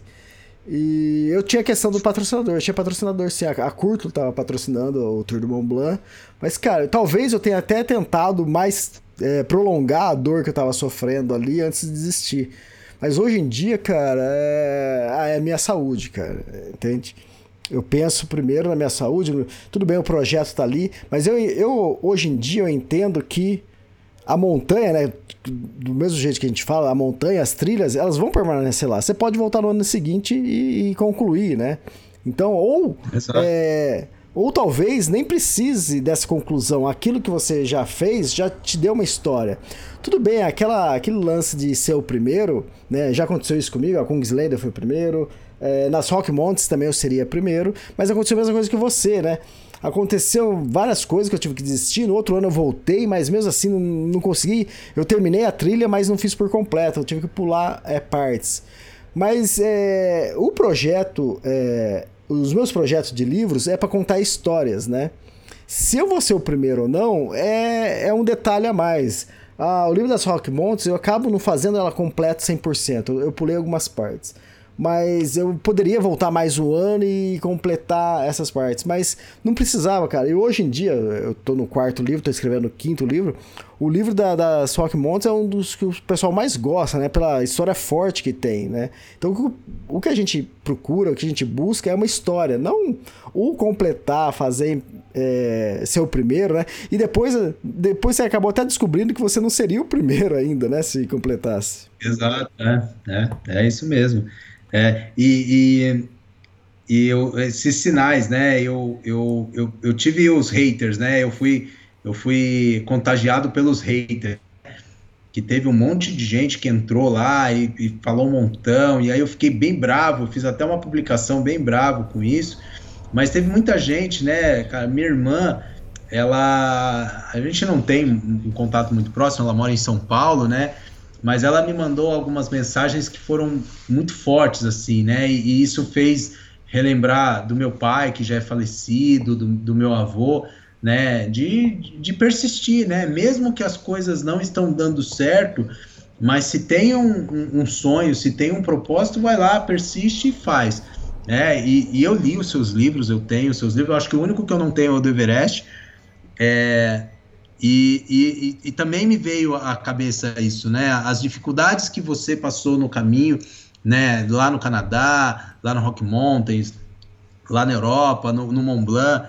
Então, é, faz parte, né? Quantas expedições de brasileiros nós tivemos para o Everest que não deram certo e que por algum problema eles tiveram que que voltar, né, e, e, desistir do, do, do, sonho de chegar no topo do Everest, de fazer as coisas acontecerem, né? Então, é, eu segui em frente, eu fui embora, e aí no dia seguinte eu acordei lá, né, mesmo com dor no ombro, eu tava firme e forte, eu peguei e, e segui em frente. Né, eu, eu, eu liguei pro, pro Jorge lá, falei, Jorge, eu tô bem, eu vou, vou seguir em frente, vou, vou continuar aqui a minha viagem. Aí ele mandou lá a, a, a, esposa dele me, me fazer uma avaliação, né, de, de, de como que estava meu ombro. Aí ela viu que estava bem, que não, tava, não tinha nenhuma fratura ou rompido nenhum ligamento. Ela falou: ó, agora é por você. Você tem mais uma diária de hotel. Se você quiser ficar, a gente paga para você, né? Paga suas refeições, paga tudo. Mas se você quiser continuar também, pode continuar. E espero que, a gente, que você seja muito feliz. Cara, aí montei meu carrinho, aí eu fui embora. Aí, assim, veio uma, uma força né, divina e, e aí eu peguei e fui embora. Eu continuei e, e aí mudou, né, todo, todo o, o, o ambiente de onde eu estava. Porque aí eu comecei a entrar numa Patagônia que eu já conhecia mais, né, num clima que eu já conhecia mais. Então, a Patagônia mais árida, né, aqueles, aqueles pampas mais longos, né? Porque eu me aproximei muito da divisa com a Argentina, então vinha aqueles pampas, as montanhas já começaram a aparecer mais nevadas lá no fundo, e aí eu comecei a me sentir mais ambientado, porque eu já conhecia mais aquele clima, então é, eu já comecei a percorrer as distâncias, mesmo com dor, né? A base de anti-inflamatória, a base de remédio, tudo ali, mas eu comecei a percorrer as distâncias mais longas ali para poder é, meio que tirar um pouquinho, né, daquele, daquilo que tinha passado para trás e, e outra paisagem. E aí comecei, né, a ver né, paisagens, por exemplo, do Cerro Castilho, que é um dos lugares lindos da, da região, e, e fui me aproximando de uma outra Patagônia, que aí a Patagônia dos glaciares, né, do gelo continental norte, que é a calota de gelo do norte, e lá no final seria a calota de gelo do sul. E como foi a chegada em Cerro Castilho? Cara, Cerro Castilho é um dos paraísos, né, do, do, do da Patagônia, né, é, da Patagônia chilena, né. É, existe lá o, o, a Cordilheira de Cerro Castilho, né, que é um, um, um, conjunto de montanhas que é maravilhoso. Então eu saí do, do, do vale do Rio Simpson, né, e entrei no passo onde fica o Parque Nacional do Cerro Castilho. Então é uma área extremamente selvagem e ali é o paraíso do emu, né? Onde vivem, é onde tem o maior número de emus da Patagônia, que é um cervo que ele estava prestes a entrar em extinção, mas por um trabalho do governo chileno e do governo argentino também, eles conseguiram preservar essa espécie e ela tem muito ali nessa região.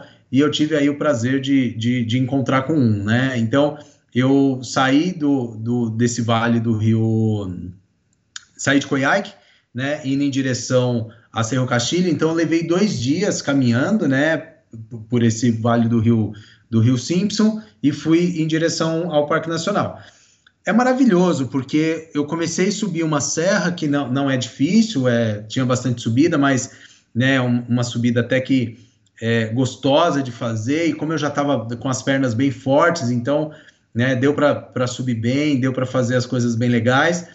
E aí eu fui e entrei dentro de um vale que já dentro do Parque Cerro Castilho e eu precisava achar um lugar para dormir. né? E aí eu vi lá uma placa do camp, de um camping, né, administrado pela Conaf, e entrei lá dentro nesse campo. Bom, tinha um preço lá, 6 mil pesos a pagar para poder acampar uma noite lá. Quando eu entrei, eu não vi ninguém. Não tinha ninguém. Achei um lugar, montei a minha barraca, tava tranquilinho lá na minha barraca. E pro lado uma casinha com banheiro, né, com, com tudo bonitinho, uma uma caldeira para poder aquecer a água, tomar um banho quentinho. Aquele dia foi maravilhoso, porque eu andei bastante, subi muito, fiz muita força, estava me sentindo bem, estava me sentindo saudável, com dor no ombro ainda, mas estava me sentindo super bem. E aí eu montei a minha barraca, tomei um banho quentinho, fiz minha janta. Quando eu tô lá sentado, tranquilo, me aparece uma lebre patagônica que parece uma capivara de grande, que é enorme e é linda. E essa lebre ela ficou ali zanzando de um lado para o outro. Eu tirei altas fotos dela, pulando, tudo, foi maravilhoso. E um emu, né? E aí mais um sinal, né? De, de ter caminhado praticamente um dia inteiro sozinho, sem passar nenhum carro por mim, né? Ver, vejo ali um dos animais símbolos da Patagônia. Tentei fazer uma foto dele, mas eu não consegui porque ele foi mais rápido que eu. Quando eu fui pegar a câmera, ele já saiu. Mas eu tive o prazer ali de registrar com os meus olhos, né? Esse esse emu. Tive uma noite super tranquila de sono. No dia seguinte, eu saí para caminhar, eu andei mais ou menos aí uns, uns 15 quilômetros, aí eu vejo uma caminhonete parada com um monte de lenha em cima, né? Aí cheguei perto tal, tinha um, um rapaz dentro da caminhonete que estava precisando de ajuda, né? E aí ele dormiu na caminhonete, porque eu não tinha visto nenhum carro passando por mim, ele, o carro dele quebrou, não passou nenhum carro por ele, e aí ele acabou dormindo no carro dele, dormiu dentro do carro, e ele falou que durante a madrugada passou alguns carros, mas ninguém parou para ajudar ele. E aí ele dormiu ali, a única pessoa que tinha passado, que estava passando por ele ali era eu, né? E aí eu vi o que, que ele precisava e, e a sorte que ali a gente tinha sinal de celular. Então eu consegui, né, sinal de celular, a gente pediu ajuda para a cidade, né, para a Vila de Cerro Castilho, para vir alguém, eu consegui um contato lá de um amigo dele, ok. Só que nessa de ajudar ele a mexer no carro, tudo tal, eu tive a infelicidade de deixar meu celular cair. E meu celular caiu dentro do carro Caramba. dele. Nossa. Ok. Segui viagem. Não percebi que meu celular tinha caído, né? E segui viagem. Quando chegou num ponto super bonito, eu falei: ah, vou tirar uma selfie aqui, vou fazer uma foto. Quando eu coloco a mão no bolso, boto a mão no bolso, cadê meu celular? Não vi meu celular. Nessa ele já tinha conseguido ajuda, o, o, a, o socorro dele já tinha vindo, já tinha guinchado a caminhonete dele, ele já tinha ido embora, já tinha inclusive passado por mim. E aí eu fiquei desesperado. Aí meu brilho acabou ali. Meu brilho acabou, porque eu estava nos caracoles da, da, da carreteira austral, com toda a cordilheira do Cerro Castilho do meu lado direito, né? Uma vista linda e uma vista linda, maravilhosa, e ali eu tava, né, é, com sem meu, meu celular para tirar foto. Mas eu tinha minha GoPro, tinha minha, minha câmera fotográfica, fiz as imagens que eu precisava, tudo e tal. E aí eu segui, né, para a cidade, sem chão, triste, desamparado, e aí, quando eu cheguei lá na cidade, eu falei, né? Comentei com, com. Procurei um campo, comentei com o rapaz lá. Falei, poxa, cara, eu perdi meu celular. E ali eu tenho o meu diário, que eu tô gravando. Eu tenho fotos, eu tenho selfie, eu tenho tudo. Tenho meu chip de celular, tenho tudo, cara. Cara, acabou meu chão. Ele falou: não, fica calmo, fica tranquilo. A gente vai achar o seu celular. Me levou na rádio da, da vila para anunciar na rádio né? Legal, que um brasileiro cara. tinha perdido o celular, se alguém encontrasse, assim, assim, assim e tal. Uma escaladora de lá, Anitta, o nome dela, ela pegou o carro dela, voltou até o lugar onde eu tinha parado para ajudar o rapaz, para ver se meu celular não tinha caído lá. Não tava o celular lá, voltou. Aí acabou, cara. Aí eu fiquei lá no meu, no, no, no meu cantinho, tudo. Uhum. Quando era mais ou menos umas 10 horas da noite, ela chega, bate lá, e aí vem com meu celular e meu fone de ouvido na mão, dizendo que o celular tinha ficado dentro do carro do rapaz, cara. Então isso para mim foi assim impressionante. E e aí, cara, eu desse momento assim eu percebi que tudo acontecia tudo acontecia dentro do seu momento certo, tudo dentro da sua hora certa. E, e aí eu acabei ficando lá em Cerro Castilho. E aí no, no outro dia, né, que eu tava lá, aí eu fui conhecer a cidade, fui conhecer as pessoas, e eu percebi que Cerro Castilho é a capital do, do, do da escalada lá. Né? Os chalés, as casas de veraneio, tudo que tem lá é, são alugadas para os escaladores. Então, tem escalada de todos os níveis lá. Tem escalada de big wall, tem escalada esportiva, tem escalada em gelo durante a temporada da escalada em gelo. Tem muita coisa legal. Tem os roteiros de trekking, inclusive a travessia do Cerro Castilho, que é uma das travessias mais bonitas do Chile, tão bonita quanto de Torres del Paine, que a gente conhece muito bem. Né? Então lá é maravilhoso, o lugar é, é realmente fantástico eu fiquei encantado com o lugar. E aí eu acabei ficando um dia mais lá para quê? Para poder conhecer algumas trilhas, fazer algumas caminhadas né, que tem ali na região, que tem próximo ali da região, para conhecer os roteiros, para ver como que é e inclusive montar um roteiro para levar as pessoas para lá para poder fazer uma caminhada. Ah, fantástico. Fala mais aí de Cerro Castilho, o que, que você fez? Então, é, eu não fiz a travessia do, do, a travessia clássica, né? Que é, que é o trekking que o pessoal faz lá do Cerro Castilho.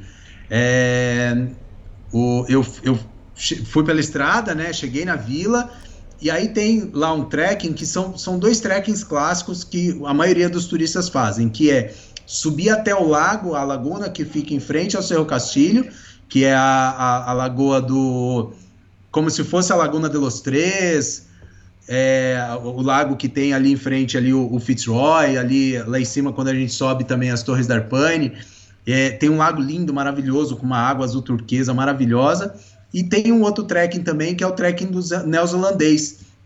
Esse trekking, ele é um trekking um pouco mais longo, um pouco mais técnico, eu não fiz esse trekking, mas eu, eu, eu peguei os mapas, tudo, que o objetivo também é montar aí uns roteirinhos e levar o pessoal lá para conhecer é, muito em breve, né? Ah, fantástico. É, então, eu até ouvi falar que essa região aí é, é o novo, novo Torres del Paine, né? Porque Torres del Paine hoje está muito movimentado, muito lotado, muito difícil até você conseguir é, vagas para você fazer o circuito aqui. Eu tive lá recentemente e senti isso na pele. E você acha que, que é tão interessante quanto Torres del Paine? Ah, eu acho, viu, Elias? Eu acho porque lá é, tem, tem, menos, tem menos gente é, é uma paisagem tão bonita quanto, né? É, é uma paisagem diferente, porque lá você acaba tendo é, mais bosque. Então você imagina a parte de trás do circuito O, quando a gente está chegando ali é, próximo do campamento Perros, fazendo a travessia do Passo Garner. É, é, é, muito parecido com, com, aquela, com aquele tipo de vegetação, né? De bosques, de, de árvores, até árvores grandes, árvores maiores, né? Que que dá uma, uma, uma, uma simbologia muito bonita para o lugar, né? E, a, e as montanhas altas, né? Então você tem montanhas bem altas que você acaba caminhando ali por dentro dos vales. Então é, é, muito bonito. Eu vi algumas fotos dessa travessia, né, que o pessoal me mostrou lá, que, que o pessoal local, alguns guias locais lá que me mostraram, que é fantástico, vale muito a pena conhecer. E essa subida do, do, do Cerro Castilho, é uma subida extremamente dura, são mais ou menos quatro horas de caminhada subindo para chegar nesse lago que, cara, todo lago de degelo que forma na frente dessas montanhas são maravilhosos, né? E esse daí é, é, é fantástico. Ah, legal. Você comentou sobre que você gostou da parte de trás do, do circuito O, eu também achei fantástico, cara. Eu, ali, acampamento Dixon ali, nossa, região muito bonita ali. A gente está falando agora de Torres del Paine, né? Ah, e depois você é, seguiu para o Vale da Morte, é isso? É, quando, quando sai de Cerro Castilho, tem uma subida é, muito, muito, muito dura. Né? É, é uma, são 10 quilômetros de subida, para você ter noção, eu levei mais ou menos 6 horas é, para subir esses 10 quilômetros. É pavimentado, mas é muito dura essa subida, porque a, a, a Vila de Cerro Castilho ela está dentro de um vale. Né? E, e a estrada continua por, por uma outra costa onde o vento é muito forte. Então é o tempo todo caminhando no vento, com vento contra, um vento muito forte que te arrasta para a parede. E então assim, foi o tempo todo fazendo força num frio muito grande, porque é aquele vento que vem da, das montanhas ali, vem dos glaciares, então frio gelado, cortante. E, e foram mais ou menos ali seis horas, seis horas e meia mais ou menos para subir. Quando termina essa subida, né, você tem mais um trechinho ali de um quilômetro de, de, de pavimento e aí já entra no rípio. E aí acabou o pavimento da carretera austral. Dali para frente, os últimos 600 quilômetros é só rípio, não tem mais pavimento. E aí entra num lugar que eles chamam de Vale da Morte. É, por que Vale da Morte? Não é porque é, é perigoso, né? É porque as árvores daquela, daquele vale, elas são árvores petrificadas. Então, com o, decorrer dos anos, né, as árvores eram muito grandes, elas acabaram né, petrificando e tem árvores, né, só a, a carcaça das árvores, então eles chamam de, de Vale da Morte, mas de, de, de morto não tem nada ali, é que é lindo aquele lugar. E, e, é um lugar cheio de vida, né, com, com um rio que passa muito perto, aquela água turquesa, né, devido ao, ao sedimento ali da, dos minérios que vem das montanhas, então dá aquela coloração é, azul turquesa. E, e, eu tive ali um momento muito mágico, né, é, da, da viagem, que, que eu fui acompanhado por uma vaquinha, né, que inclusive foi, a, foi uma das fotos que ilustrou a nossa live lá do Instagram, e ela me acompanhou por mais ou menos um quilômetro, né, eu já estava andando há bastante tempo ali, e aí eu comecei a ouvir um barulho atrás de mim, eu olhei para trás, era uma vaquinha. Ok, achei que ela ia ficar ali, só tinha feito um barulho, eu andava, ela vinha, andava. Eu andava, ela andava. Eu parava, ela parava. Aí eu sacava a câmera para poder tirar foto, ela virava o rosto. Aí eu ficava esperando o momento certo, até que eu consegui tirar umas fotos lindas ali. Ela andou um tempão e, e aí foi um dos mais, né, um dos momentos também que eu estava sozinho ali caminhando num trecho super difícil, de muita força, mesmo sendo plano, mas eu tinha que fazer muita força para poder transpor ali o rípio. E, e aí eu tive a, a, a, grata felicidade de ter essa vaquinha aí junto comigo. Então, quem entrar lá na minha página do Instagram vai ver a foto dela lá, super simpática, parou e posou ali para uma foto com a estrada e as montanhas ao fundo, que ficou a coisa mais linda. Então, é, mais uma companheira aí, mais um dos sinais divinos de que eu não estava sozinho, tinha sempre alguém me acompanhando ali para que deixasse a viagem cada vez melhor, né? Ah, fantástico. E, e teve mais provações na trilha, ô João? É, o carrinho?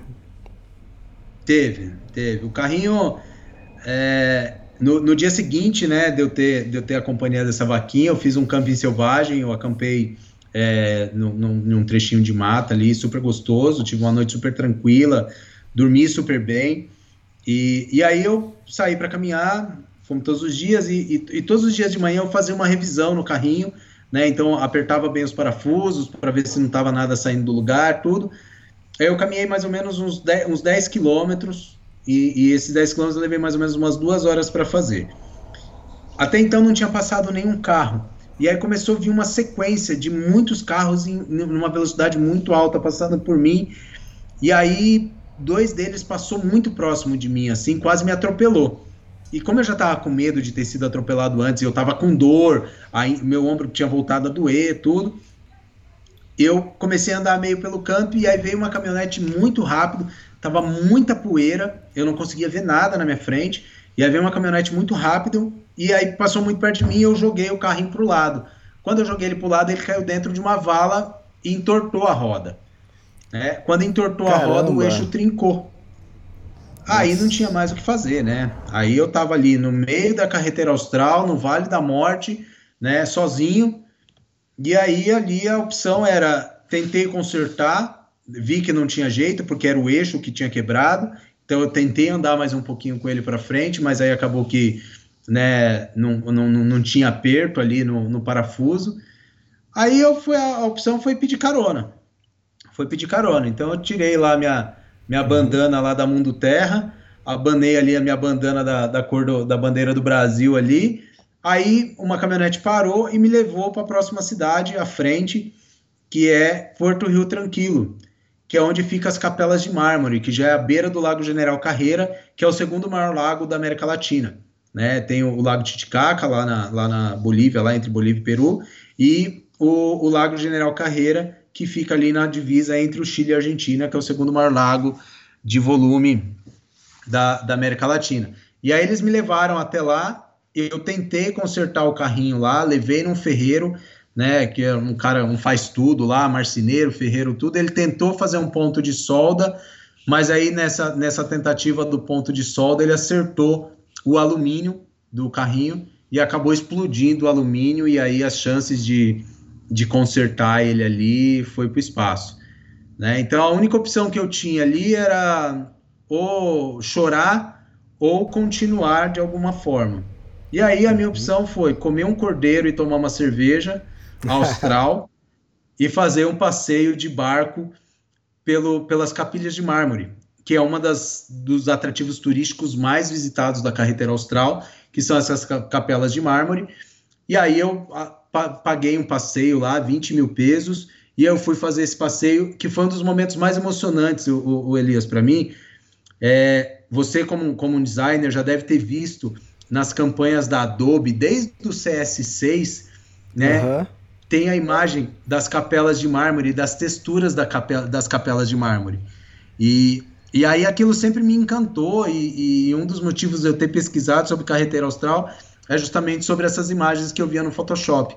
E eu tava ali, Fantástico. né? Eu tava tocando naquilo, eu tava vendo aquilo, e aquilo para mim foi um momento maravilhoso. Eu me emocionei. Eu tava num barco com umas 15 pessoas e eu tava emocionado, tava chorando de ver tudo aquilo e de estar tá ali presente, né? Eu com 39 anos chorando igual uma criança de estar tá tocando naquilo que eu, que eu sonhei durante muitos anos, estar tá ali vendo, né?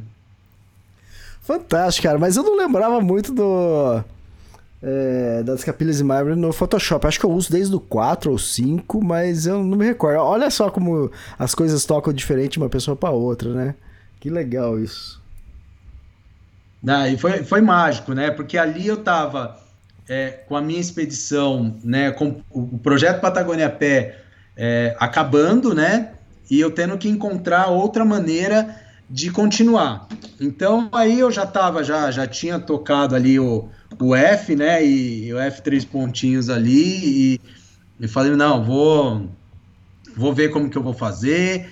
E eu já tinha decidido pegar carona, né? Então, a partir daquele momento, eu deixei de ser andarilho, né? Um andarilho viajante, como diz o Matias, Matias Tartieri, e passei a ser um mochileiro mesmo, né? Então, eu desmontei todo o trenó, né? Desmontei tudo. E aí, eu peguei um camping lá em, em, em Porto Rio Tranquilo peguei um camping e aí eu conheci uns franceses, um francês fã do Sepultura, né? E, e, um, e, uns chilenos, e aí conversando com eles tudo, um casal falou assim, ó, a gente tá indo, vamos continuar a carretera austral, é, a gente vai fazer a carretera austral de carro, e a gente tá com a caminhonete. Se você quiser colocar suas coisas aqui em cima da caminhonete, você entra no carro com a gente e vamos seguir viagem, cara. Você vai junto com a gente. E aí foi onde né, eu conheci ali o Luiz e a, e a, e a Fabiola, com um casal fantástico. E aí eu fui até Vila Rings, nós fomos juntos, né? Então foram mais aí quatro dias de viagem junto com eles. E aí eu tive a, a, a, a possibilidade de conhecer Caleta Tortel, que é uma, uma outra, um, um lugar que eu não passaria, né? No meu roteiro principal, que é uma cidade toda feita de palafitas, em cima de palafitas, na, na beira de um lago, que é a coisa mais linda. E, eu, e o ápice de tudo, né, que foi percorrer esse último trecho, desses últimos aí quase 400 quilômetros, 500 quilômetros, e percorrer esse trecho de carro junto com esse casal, que é um casal fantástico, e chegar, né, a Vila Rings, que era a minha meta, né? Que chegar ao final da carretera austral e poder ali ver aquela placa, né? Você chegou ao fim da, da carretera austral, seus 1.247 quilômetros. E aí foi outra emoção grande, porque ali foi a certeza de que tudo aquilo que eu fiz, toda, tudo aquilo que eu passei em um ano de trabalho se realizou né? E eu pude compartilhar com as pessoas isso e, e, e, e muita, muita, muita gente me mandou mensagem. Tinha pessoas que eu ficava um dia, dois dias sem, sem mandar mensagem no Instagram, sem publicar alguma coisa, o pessoal mandava mensagem, e aí, tá tudo bem, tá vivo, como que tá? Pô, tô adorando sua história. e, e, e, tudo passou a ser ter um grande propósito, né? E ali naquele final ali foi o, o, o ápice de tudo, assim, de, de realização e, e, mesmo com todas as dificuldades, com todas as, as pedras que apareceram pelo caminho, eu consegui. Né? Eu consegui chegar ao fim da carretera austral, independente do, do da forma que foi. Né? E, e, poder compartilhar isso com as pessoas, né? poder mostrar que um sonho é possível. Né? Eu, eu sempre sonhei, quando eu morava lá na periferia de São Paulo, lá no meio da favela, que eu entrei no movimento escoteiro lá em 1992, eu passei a ver além né, da, da periferia, é, foi uma realização de um sonho. Né? Nem quando eu escalei a Concagua eu me senti tão realizado quanto né, realizar esse, esse projeto e poder compartilhar esse projeto com tantas pessoas, que foi algo maravilhoso, cara. Fantástico. Ah, parabéns por ter concluído o projeto e da sua forma, né? Da forma que deu para fazer. E é isso, a vida é assim, né? Ah, dos 1.247 quilômetros do total, quantos quilômetros você acha que você caminhou é, do jeito que você tinha programado é, ao total? É, eu, eu acho que eu caminhei pelo menos metade disso, viu, Elias? Eu, tá. eu parei já para fazer algumas contas, mas às vezes dá mais, às vezes dá menos, porque teve vezes que eu, que eu caminhei mais, mas eu devo ter caminhado pelo menos uns 650 quilômetros de estudo aí. É legal. Então, eu imagino que os haters aí tenham falado assim, pô, mas você não caminhou tudo, cara. cara, você caminhou 650 quilômetros. Quantos é quilômetros coisa, você né, hater... cara? É, é quantos quilômetros você hater caminhou, né? Então, é, é... por mais que, que não tenha feito completo do jeito que você queria, foi 650 quilômetros, é muita coisa, né? É muita coisa, cara. E, e, e agora é, eu vou trabalhar nesse, nesse, nessas imagens né, que eu tenho é, para poder montar esse, esse doc. E logo, logo vai estar tá aí. Logo, logo vai estar tá nas telinhas aí, vai estar tá na, nas, nas redes sociais, vai estar tá no, no YouTube, para o pessoal poder ver e poder sentir um pouco dessa emoção que eu senti lá. E, e quem sabe aí desperta também o interesse em fazer uma aventura, em sair para caminhar, em calçar o tênis e conhecer seu bairro, porque tem gente que mora num condomínio e não conhece o seu condomínio, né?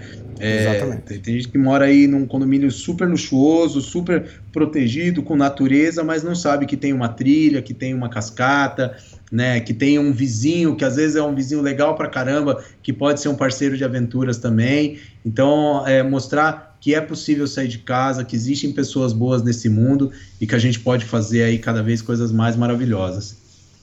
Legal. Bom, você teve uma grande experiência, teve uma boa noção né, do que, que é a carreteira austral.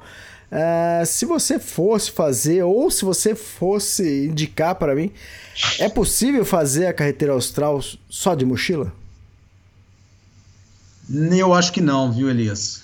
É, pegando carona, sim, mas caminhando só de mochila é, é, difícil. É difícil, porque as distâncias são muito longas e, e, e, vai, o corpo vai sentir muito. Eu caminhei os dois primeiros dias, eu caminhei com mochila nas costas. Né? Eu tenho uma mochila, uma Steer 30 da Tule, que inclusive você já usou essa mochila também, é, que foi uma mochila que foi é, patrocinado por eles. E nos primeiros dois dias eu usei essa mochila e eu, eu senti meu corpo bem cansado. Então aí essa mochila passou aí para cima do trenó também. E aí eu fiquei sem nada nas costas. Tá, não, então eu digo isso se é possível na questão, porque tem a PCT que tem 4 mil e poucos quilômetros, é 3 mil e poucos, né? É 4 mil, acho.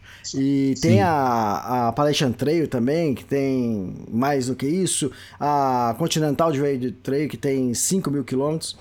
É, a questão que eu digo se é possível, né? Porque com uma, uma mochila de 15, 18 quilos nas costas, não, eu acho que não seria problema. Com 18 quilos nas costas, eu consigo carregar 10 dias de comida. Então eu acho que eu conseguiria. 10 dias eu conseguiria chegar de uma vila para outra.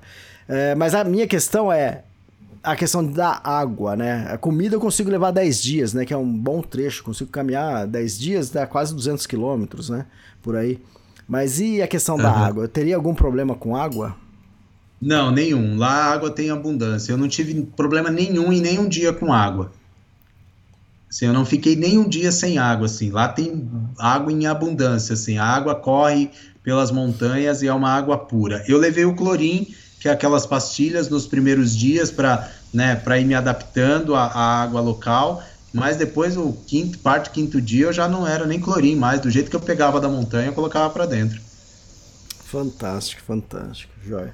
E para quando você acha que fica pronto? Mais ou menos, não precisa falar a data exata, o documentário? Ah, eu acredito, eu acredito que para o meio do ano. Para o meio do ano. Eu, tá. eu, voltei, eu, quando eu voltei de lá, eu já voltei com vários projetos, né? É, eu tenho a produtora, que é a Trail TV, então a gente trabalha com eventos esportivos. Então tem vários eventos que estão acontecendo agora, inclusive um que vai acontecer amanhã aqui em Birigui. E então tem bastante coisa, bastante entrega profissional minha de trabalho. E aí, aos pouquinhos, eu estou trabalhando nesse, nesse documentário, editando aos poucos, né, revendo as imagens, trabalhando nelas para poder fazer aí um material de qualidade e soltar o pessoal. Então, acredito aí que meados de, de julho aí a gente já tem já um material bom para a galera assistir. Fantástico. Ô, João, valeu a pena? Demais. Vou voltar. Que sentido? Eu vou voltar. Eu vou, não, eu vou voltar e vou fazer de novo. Eu vou fazer a pé de novo e vou um outro tipo de carrinho que eu já estou desenhando ele e vou fazer de novo. Fantástico, muito bem, muito bom, João. Bom, legal. E, ó, e se voltar, pode contar com o apoio do Extremos novamente. Legal, Elias. Obrigado, viu, cara? Obrigado, vocês são super parceiros. É, eu sempre fui um grande fã do Extremos. É, Para mim, é o, realmente é o maior portal de aventuras que tem no Brasil. É um conteúdo de extrema qualidade. Todos os colunistas que tem lá, eu sou muito fã de todos eles. Muitos deles são meus amigos que são parceiros aí também de trabalho, de outras aventuras. E, e para mim é um, é um prazer enorme estar falando com você e, e, sabendo que você aí também apoia aí essas, essas maluquices que a gente faz. Ah, e o pessoal não sabe, mas a gente estava combinando de se encontrar no final, né? Exato, é. Quem sabe se desse certo atravessar a fronteira ali, a gente se vê, né? É, então, é, a gente tava combinando isso. Depois você ia terminar a sua, eu tava, eu tava no meio da minha, mas é, a gente depois a gente descobriu que não iria dar porque a fronteira tava fechada, né? Então, tava complicado. É isso aí. Mas legal, João. Obrigado, obrigado por ter compartilhado aí sua aventura. E é, agora, quando você soltar o vídeo, avisa a gente que a gente é, divulga aqui no Extremos também, nas mídias sociais, tudo. Com certeza, com certeza. Valeu, brigadão e até a próxima. Até a próxima, valeu. Valeu, Feliz Natal.